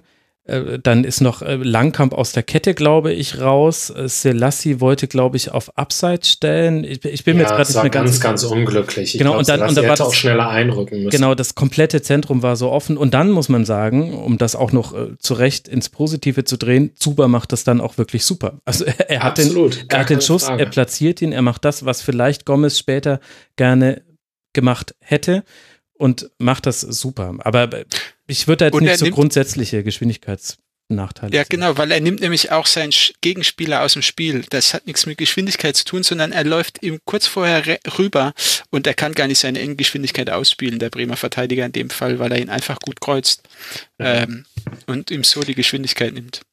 Also ich würde ich würde es jetzt auch nicht nur von diesen 0-1 abhängig machen. Ich hatte so ab und zu das Gefühl in entscheidenden Situationen im Zentrum, nicht mal auf den Flügeln. Ähm, vielleicht aber ist das auch eine völlig falsche Wahrnehmung. Ja, naja, vielleicht ist Bargfrede der X-Faktor bei Werder. Und der hat eben nicht gespielt. Für ihn hat Schahin gespielt. Insgesamt äh, zu deinem Flankenwochenende will ich auch gerne noch mal äh, eine Sache sagen, die mir so aufgefallen ist ich musste an äh, Lukas Kwasniok denken, der mir gesagt hat, dass er glaubt, dass das Mittelfeldpressing ausstirbt. Und das hat man an diesem Spieltag auch ganz, ganz oft gesehen, dass entweder die, äh, eine Mannschaft ganz hinten drin stand äh, und die andere Mannschaft extrem gepresst hat oder eben umgekehrt. Und es gab eigentlich nur eine oder zwei Mannschaften, die es mit Mittelfeldpressing versucht haben und äh, die sind nicht so erfolgreich gewesen. Das war so ein bisschen Schalke in meinen Augen. Ähm, ja, das, das war irgendwie dein Flankenmoment war das, was ich für mich gedacht habe. Okay, das, das ist sehr schön, weil das ist meine andere Platte als immer hier meine Flankenlitanei. Die können wahrscheinlich die Hörerinnen und Hörer da draußen auch nicht mehr hören. Ich werde es reduzieren in den nächsten Schlusskonferenzen. Ich verspreche es. Wenn die Mannschaften es zu reduzieren, nur dann. Also wenn es nochmal 46 Flanken von der Mannschaft gibt, dann, dann mache ich hier den Laden dicht. Also ich auch. Dann, und noch ein Trend, noch ein ja. Trend vielleicht an dem Spieltag. Äh, Torvorlagen durch Torhüter ist auch ein bisschen äh, ab und zu vorgekommen dieses Wochenende. Und da hat ja, um nochmal auf das Spiel zurückzukommen, Ron Robert Zieler versucht, was auch nur so ging. Also Stuttgart hat 93 lange Bälle geschlagen, davon kamen allein 41 von Ron Robert Zieler. Allerdings ein Assist war ihm nicht vergönnt, der Arme. Wobei er immerhin ja ein besseres Bild auch äh, abgegeben hat jetzt. Äh, er hatte ja schon öfter auch unglückliche Spiele in dieser Saison. Ich finde, er hat äh, quasi den Punkt dann doch unterm Strich auch dem VfB gerettet. Ja, das kann man so sagen. Sehr, sehr gute Aktion äh, da gehabt. In der 71. Minute war das. Ähm, hält den Schuss von Schahin, das hat er sehr gut gehalten. Und dann auch noch einen Kopfball von Selassie in der 79. Minute. Da hat er richtig gut pariert. Generell ja Stuttgart äh, gar nicht so schlecht, also defensiv relativ äh, kompakt, äh, relativ wenig zugelassen, also Werder ist nicht so arg viel eingefallen. Dann hatte man die Chancen aufs 2 zu 0. Also von allen Mannschaften, die da unten drin stehen, würde ich aktuell, Phil, sagen, der VfB Stuttgart steht in der besten Form da. Aufsteigende Form auf jeden Fall. Also sie schaffen es inzwischen, den Kampf auf den Platz zu bringen. Nach vorne war leider auch nicht mega viel, aber ja, ich glaube auch, dass, dass sie momentan so eine Position haben, von der man sagen kann, sie könnten einen Moment haben, nicht abzusteigen oder es zu schaffen in der Relegation. Ja, mir hat Bavard ganz gut gefallen, jetzt in der Mitte. Kabak sehr, sehr schnell in der Liga angekommen, hätte ich so nicht unbedingt erwartet. Auch Casco Askasiba war eine schöne Doppel-6. Mit Gentner hat sich ein bisschen verschoben, aber die zweite Halbzeit, die war auch ein bisschen Weird. Vielleicht hatte ich da aber auch Fieber. Keine Ahnung. Für Werder geht es jetzt dann weiter in Wolfsburg und dann zu Hause gegen Schalke 04. Werder ist aktuell Tabellenneunter mit 32 Punkten. Und der VfB Stuttgart hat jetzt eben dieses ganz, ganz wichtige Heimspiel gegen Hannover 96, bevor man gegen Dortmund, Hoffenheim und Frankfurt spielt und dann zu Hause den ersten FC Nürnberg empfängt. Da wären jetzt drei Punkte sehr, sehr wichtig, um den Vorsprung auf Tabellenplatz 17 zu vergrößern. Und mit Argusaugen wird auch der FC Augsburg beobachten, was der VfB Stuttgart in Zukunft macht, denn der steht zwar aktuell noch zwei Punkte vor dem VfB, hat allerdings kein besonders schönes Wochenende hinter sich, denn mit 1 zu 5 unterliegt man beim SC Freiburg, dem wiederum ein sehr wichtiger Dreier gelingt, denn dadurch distanziert man sich selbst auf elf Punkte vor dem Relegationsplatz.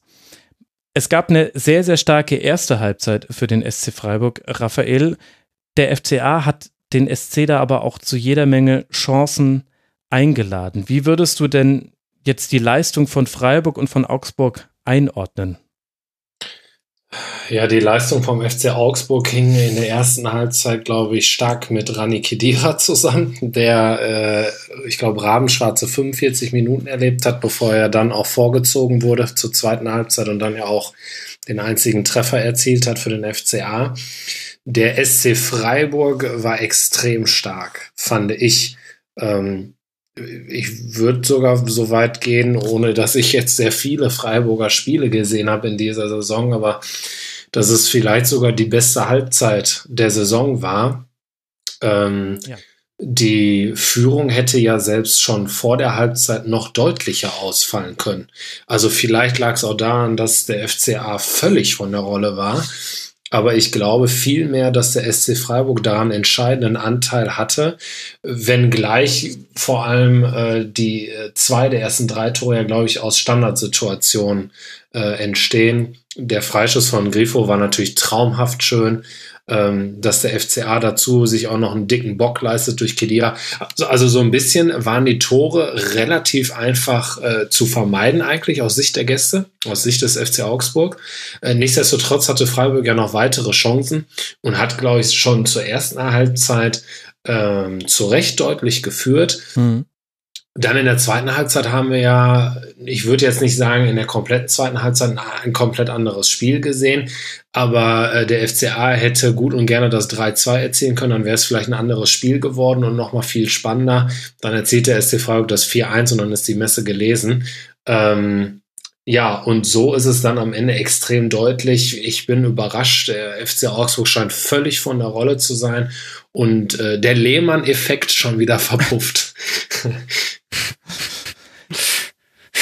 Ja, also ich glaube, Freiburg hat in der ersten Halbzeit einfach alles rausgehauen. Die haben ja ein brutales Pressing gespielt. Da, mhm. da hätte sich wahrscheinlich jede Mannschaft halbwegs schwer getan, an dem Spieltag gegen Freiburg äh, wirklich zu spielen, wenn sie nicht äh, Bayern München oder Borussia Dortmund oder Gladbach heißen, äh, spielerisch. Von daher ähm, ja, waren es zwei unterschiedliche Halbzeit. Danach, nach der Halbzeit, war, Glatt, äh, war Augsburg tatsächlich ein bisschen besser, weil auch Freiburg, glaube ich, dem Tempo irgendwie Tribut zollen musste. Und ja, als dann das 4-1 gefallen ist, dann war es vorbei und äh, Freiburg hat sich leicht getan. Insgesamt fand ich aber auch, dass ähm, die Tore, sagst du, waren leicht zu verhindern? Weiß ich nicht. Also die, die Freistöße beziehungsweise die ähm, Standards, die waren wirklich gut geschossen. Also das mhm. 1-0 ähm, gut, das war eben der Fehler von Kedira. 2-0, dieser Freistoß von Grifo. Da frage ich mich ja immer so ein bisschen, als Kind war ich großer Fan von Thomas Hessler und da hat man an jedem Wochenende so Tore gesehen, die sieht man heute kaum noch. Äh, ja, aber, aber ein geiles Ding, einfach in den Winkel gezimmert. Ähm, dann das dritte Tor war, war eine Ecke und die kannst du einfach nicht mehr verteidigen, glaube ich, auch den Kopfball, als der Ball unterwegs ist, ist das Ding einfach drin, vorbei. Ja. Also du hast nicht Unrecht. Was ich damit vielleicht sagen wollte, ist, dass das nicht so unbedingt herausgespielte Sachen waren, wo du dir denkst, boah, überragende Kombi äh, oder da hätte doch aber auch so noch dazwischen gehen können. Wenn der Ball ruht, also klar, das ist eine absolute Waffe, aber äh, und es gab ja auch noch weitere Freiburger Chancen, gar keine Frage. Aber wenn man sich äh, rein die Treffer anschaut, erst schlägt Kedira über den Ball, dann kommt das Griffo-Ding, dann der Eckball. Das sind ja dann nicht unbedingt diese typischen Elemente aus dem Spiel heraus. Das stimmt, aber sie waren irgendwie zwangsläufig, fand ich, weil, weil Freiburg einfach wirklich Augsburg brutal unter Druck gesetzt hat und ja. andauernd zu Fehler gezwungen hat. Das ist vielleicht der entscheidende Punkt. Das ist sehr interessant zu sehen, gegen wen der SC in dieser Saison dieses hohe Anlaufen auch durchzieht. Also phasenweise haben sie das gegen die meisten Gegner mal mit drin, auch gegen den FC Bayern zum Beispiel mal. Aber gegen Augsburg haben sie es von Anfang an so konsequent durchgezogen. Da waren sie mit so vielen Männern in der gegnerischen Hälfte, haben das mannorientiert zugestellt dadurch unglaublich viele Ballgewinne gehabt. Also allein in den ersten fünf Minuten gab es mehrere Ballgewinne in des Gegners Hälfte. Dann ist es viel, viel einfacher, daraus eine Chance zu kreieren.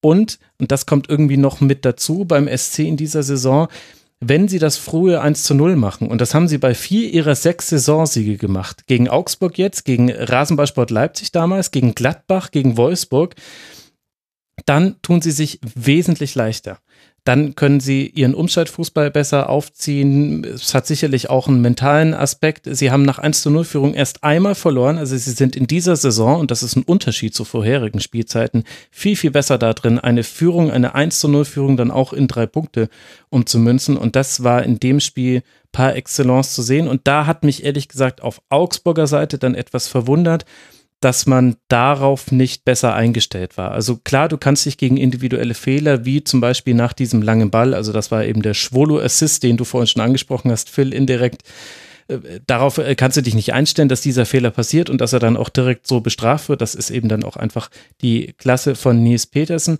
Aber dieses hohe Zustellen war ja die komplette erste Halbzeit über zu sehen und die komplette erste Halbzeit über hat Augsburg da kein Mittel gefunden. Weder den langen Ball, noch dass man sich mit mehr Spielern in die eigene Hälfte hat fallen lassen, noch dass man versucht hat, auf ungefährlicheren Wegen, also vor allem über die Außen nach vorne zu kommen. Das fand ich interessant. Und dann in der zweiten Halbzeit gab es diese Umstellung, eben dann äh, Rani Kedira auf die Sechserposition gezogen. Daniel Bayer wurde ausgewechselt, auch durchaus interessant aus Augsburger Sicht. Kevin Danzo ist dann in die Innenverteidigung gerückt, wurde eingewechselt.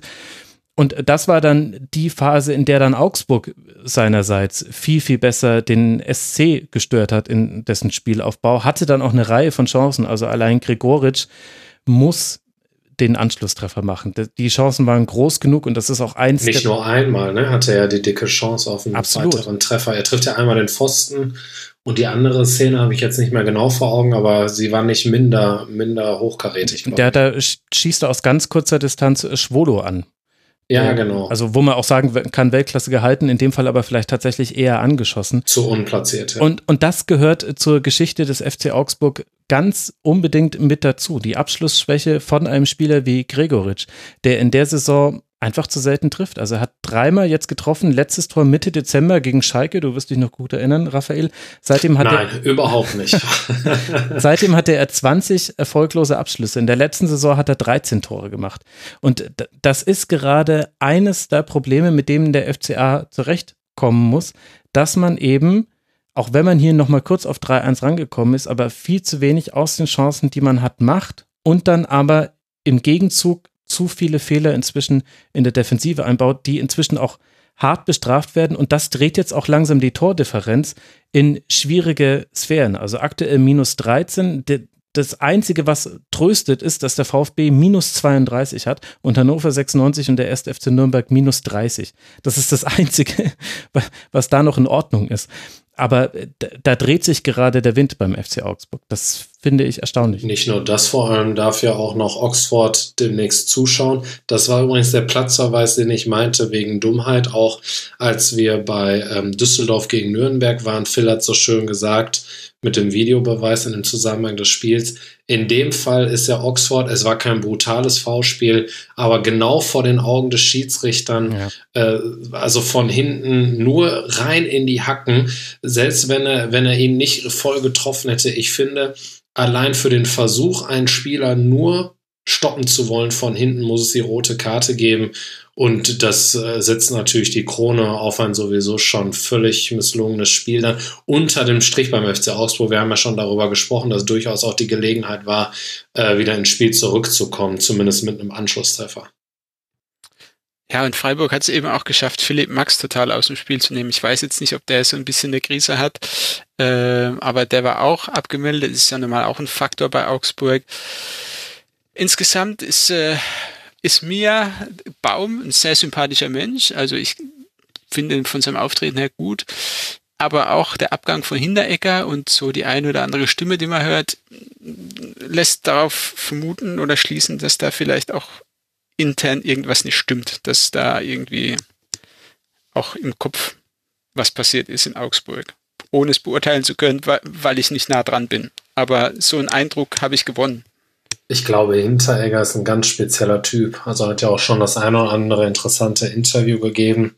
Und was man dann so hört, äh, wie er sich auch verhalten hat in Augsburg. Was aber jetzt nicht im Umkehrschluss bedeutet, dass auch Baum vielleicht nicht mehr, jetzt mal unabhängig tatsächlich losgelöst von diesem 1 zu 5, vielleicht einfach beim FC Augsburg nicht mehr diese ideale Besetzung ist.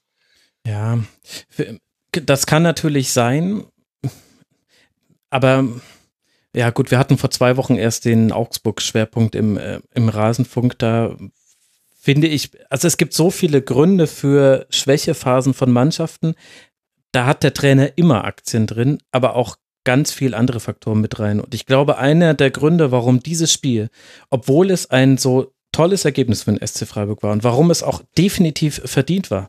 Und dennoch gibt es ein ganz kleines Fragezeichen, nämlich das Fragezeichen, was wäre passiert, wenn das 3 zu 2 gefallen wäre. Das hat man ja auch gerade gegen Augsburg schon mal erlebt. Und, und die Frage ist, ob das dann die Probleme so kaschiert hätte. Ne? Ich glaube, es war Günther Klein, der bei dir, äh, das war äh, mit Jonas Friedrich äh, genau. die Aufnahme, ja schon einmal auch darüber gesprochen hat, dass Stefan Reuter sich schon einmal ganz klar in einem auch sehr bewussten Moment oder in einer sehr bewussten Situation pro Baum äh, gestellt hat, einfach aus seiner Erfahrung heraus, dass dieses, ich verkürze es jetzt mal sinngemäß, ich hoffe, dass ich da Günther nicht zu sehr auf die Füße trete, aber dass dieses Stühlerücken, dieses zu ofte Stühlerücken ähm, nicht unterm dem Strich so viel bringt. Das heißt, er hat sich aber schon einmal deutlich vorstellen müssen und die Frage ist, ob er das noch ein zweites Mal machen kann. Ja, auf der anderen Seite finde ich, also warum lief dieses Spiel so merkwürdig? Und ich glaube, das hat mit beiden Faktoren zu tun. Auf der einen Seite hast du einen zutiefst verunsicherten FC Augsburg gehabt und auf der anderen Seite einen sehr entschlossenen, sehr starken, mannschaftlich geschlossenen SC Freiburg, bei dem man fast jeden Spieler eingeschlossen Chima Okorochi, der sein Debüt gegeben hat auf der linken Seite für Christian Günther, ist kaum aufgefallen und das ist jetzt was sehr, sehr Positives. Da, also du kannst jetzt auch fast jeden einzelnen Spieler da rausheben und ihn für seine besonders gute Leistung in diesem Spiel nochmal loben. Aber diese beiden Pole sind aufeinander getroffen und das hat in der einen Halbzeit zu einem deutlichen Übergewicht an Chancen geführt und auch zu einer deutlichen Führung. Es gab allerdings auch diese Phase, in der der FC Augsburg das etwas gezeigt hat, was man in der ersten Halbzeit nicht für möglich gehalten hätte, nämlich Haltung, Mut. Sie haben es mutig gespielt in dieser Phase und auch ein Stück weit Entschlossenheit. Also die Art und Weise, wie die Chancen auf den Anschlusstreffer und dann auch auf, auf, das mögliche 2 zu 3 herausgespielt war, das waren keine Zufallsprodukte. Und da hat der FC Augsburg auch Rückgrat gezeigt um kurz danach dann Niederlechner völlig freizulassen. Und äh, nein, äh, Gianluca Waldschmidt war es, äh, der, der das 4 zu 1 gemacht hat. Also, äh, und ich glaube, deswegen ist es so schwierig, dieses Spiel in seiner Gesamtheit zu bewerten, weil du vom SC Freiburg eigentlich fast ausschließlich Positives gesehen hast, vom FC Augsburg aber auch gesehen hast, sie haben sich dagegen aufgelehnt, obwohl dieses 1 zu 5 auch in der Höhe verdient war, aber du hast eben noch eine Reaktion gesehen, was ja das Ergebnis eigentlich nicht suggeriert. Ja, das stimmt. Ja, da hast du schon recht. Also zwischendurch hatte ich auch das Gefühl, das ist keine leblose Mannschaft. Ähm, die, die wollten schon noch was machen und äh, hätten sie den Anschluss geschafft, dann wäre es vielleicht auch nochmal anders ausgegangen das Tor von Waldschmidt, weil du es gerade angesprochen hast, ja, die greifen ihn nicht an, lassen ihn schießen, aber im Endeffekt als Zuschauer muss ich sagen, zum Glück haben sie ihn schießen lassen. War, war auch ein sehr schönes Tor. Absolut. Und es lag auch daran, weil aber ich glaube, zwei Freiburger so äh, gekreuzt sind, dass sich auch jeweils der Verteidiger des FCA entscheiden musste, gehe ich jetzt raus auf Waldschmidt und riskiere, dass genau in meinem Rücken der Pass ankommt oder decke ich irgendwie mit meinem Deckungsschatten äh, den, den Gegenspieler, der da eben gerade den Diagonallauf gemacht hat. Das fand ich ganz ja. interessant noch an dem Treffer. Absolut. Und es gibt noch eine, ein kleines Detail, was ich gerne loswerden will. Weißt du, was dieses Spiel und der Rassenfunk gemeinsam haben? Jetzt bin ich gespannt, nein. Ungefähr 23.000 Zuschauer. Sehr schön. Ja, hoffen wir es doch, dass diese Folge auch wieder so viele Hörerinnen und Hörer bekommen hat. Das ist, das muss auch der perfekte Abschluss jetzt gewesen sein. Das wollen wir jetzt nicht kaputt machen. Ich weise nur noch darauf hin, dass der SC jetzt dann in Leverkusen antritt und dann zu Hause gegen Hertha BSC spielt, während der FC Augsburg jetzt zu Hause Dortmund empfängt, dann nach Leipzig reist und dann auf zwei sehr wichtige Spiele schaut, nämlich ein Heimspiel gegen Hannover 96 und ein Auswärtsspiel beim ersten FC Nürnberg. Das sind die nächsten Partien des FC Augsburg. Und damit haben wir es geschafft. Wir haben diesen Spieltag ausnahms äh, ja, ausgenommen des Spiels Leipzig gegen Hoffenheim, das am Montagabend stattfindet, besprochen. Und ich äh, kann mich äh, nur herzlich bei euch beiden bedanken. Das hat äh, großen Spaß gemacht. Vielen Dank an Phil Tagscherer vom Schlüsselspieler-Podcast, der an dieser Stelle sehr empfohlen sei. Ich habe vorhin überlegt, also Otto Addo, den du genannt hast, den hattest du doch mal bei dir ja. im, im Podcast. Und wen hast genau. du vorhin noch äh, genannt? Äh, Sch Schumberger? Nein, äh, jetzt habe ich schon wieder den Lukas Namen. Achso, du meinst von Gladbach. Ja, der Sch Schlumberger, ja, Schlumberger, Dr. Schlumberger. Genau. Heißt der, den hatte ich nicht im Podcast, aber ähm, ja, ich weiß, dass das ein sehr, sehr guter ist. Der war mal früher beim FC Bayern München auch. Mhm. Ähm, die wollten ihn aber offensichtlich nicht mehr so lange halten. Genau, dass du Lukas Kwasniok hattest, den aktuellen Trainer von Jena, das wissen natürlich alle Hörerinnen und Hörer schon, denn die Folge habe ich ja schon mal sehr empfohlen und mache das auch gerne nochmal an dieser Stelle. Also Phil, vielen Dank, dass du mal wieder mit dabei warst im Rasenfunk. Ich habe zu danken, ja, große, große Freude und äh, hat sehr viel Spaß gemacht. Das freut mich sehr. Und danke auch an Raphael Wiesweg, Redakteur bei der Bass 04 App. Nicht nur im Schalke-Schwerpunkt eine verlässliche Stimme. danke dir, Phil, dass du mit, danke dir, Raphael, meine Güte, dass du mit dabei warst. Alles gut. Danke dir. Ich kann mich den Worten von Phil nur anschließen. Danke, danke für die Einladung. Ja, das freut mich sehr. Jetzt ganz am Schluss ist es doch nochmal durchgekommen, dass es ein langes, anstrengendes Wochen war. Liebe Hörerinnen und Hörer, Wochenende war, meine Güte. Es wird Zeit, jetzt den Laden hier dicht zu machen. Ich weiß nicht, ob es einen Kurzpass gibt in dieser Woche, weil ich eine komplette Woche tja, fast im Bett verbracht habe. Aber ich kann Podcast-Grüße rausschicken an der Stelle ans Logbuch Netzpolitik. Wenn euch Internet und die Rechtsprechung und die Politik interessiert, dann hört bitte das Logbuch Netzpolitik und dann verkraftet ihr es auch, sollte es diese Woche keinen Kurzpass mehr geben. Und dann hören wir uns wieder in der nächsten Schlusskonferenz zum 24. Spieltag. Bis dahin, habt eine gute Zeit. Ciao. Das war die Rasenfunk-Schlusskonferenz. Wir gehen nun zurück in die angeschlossenen Funkhäuser.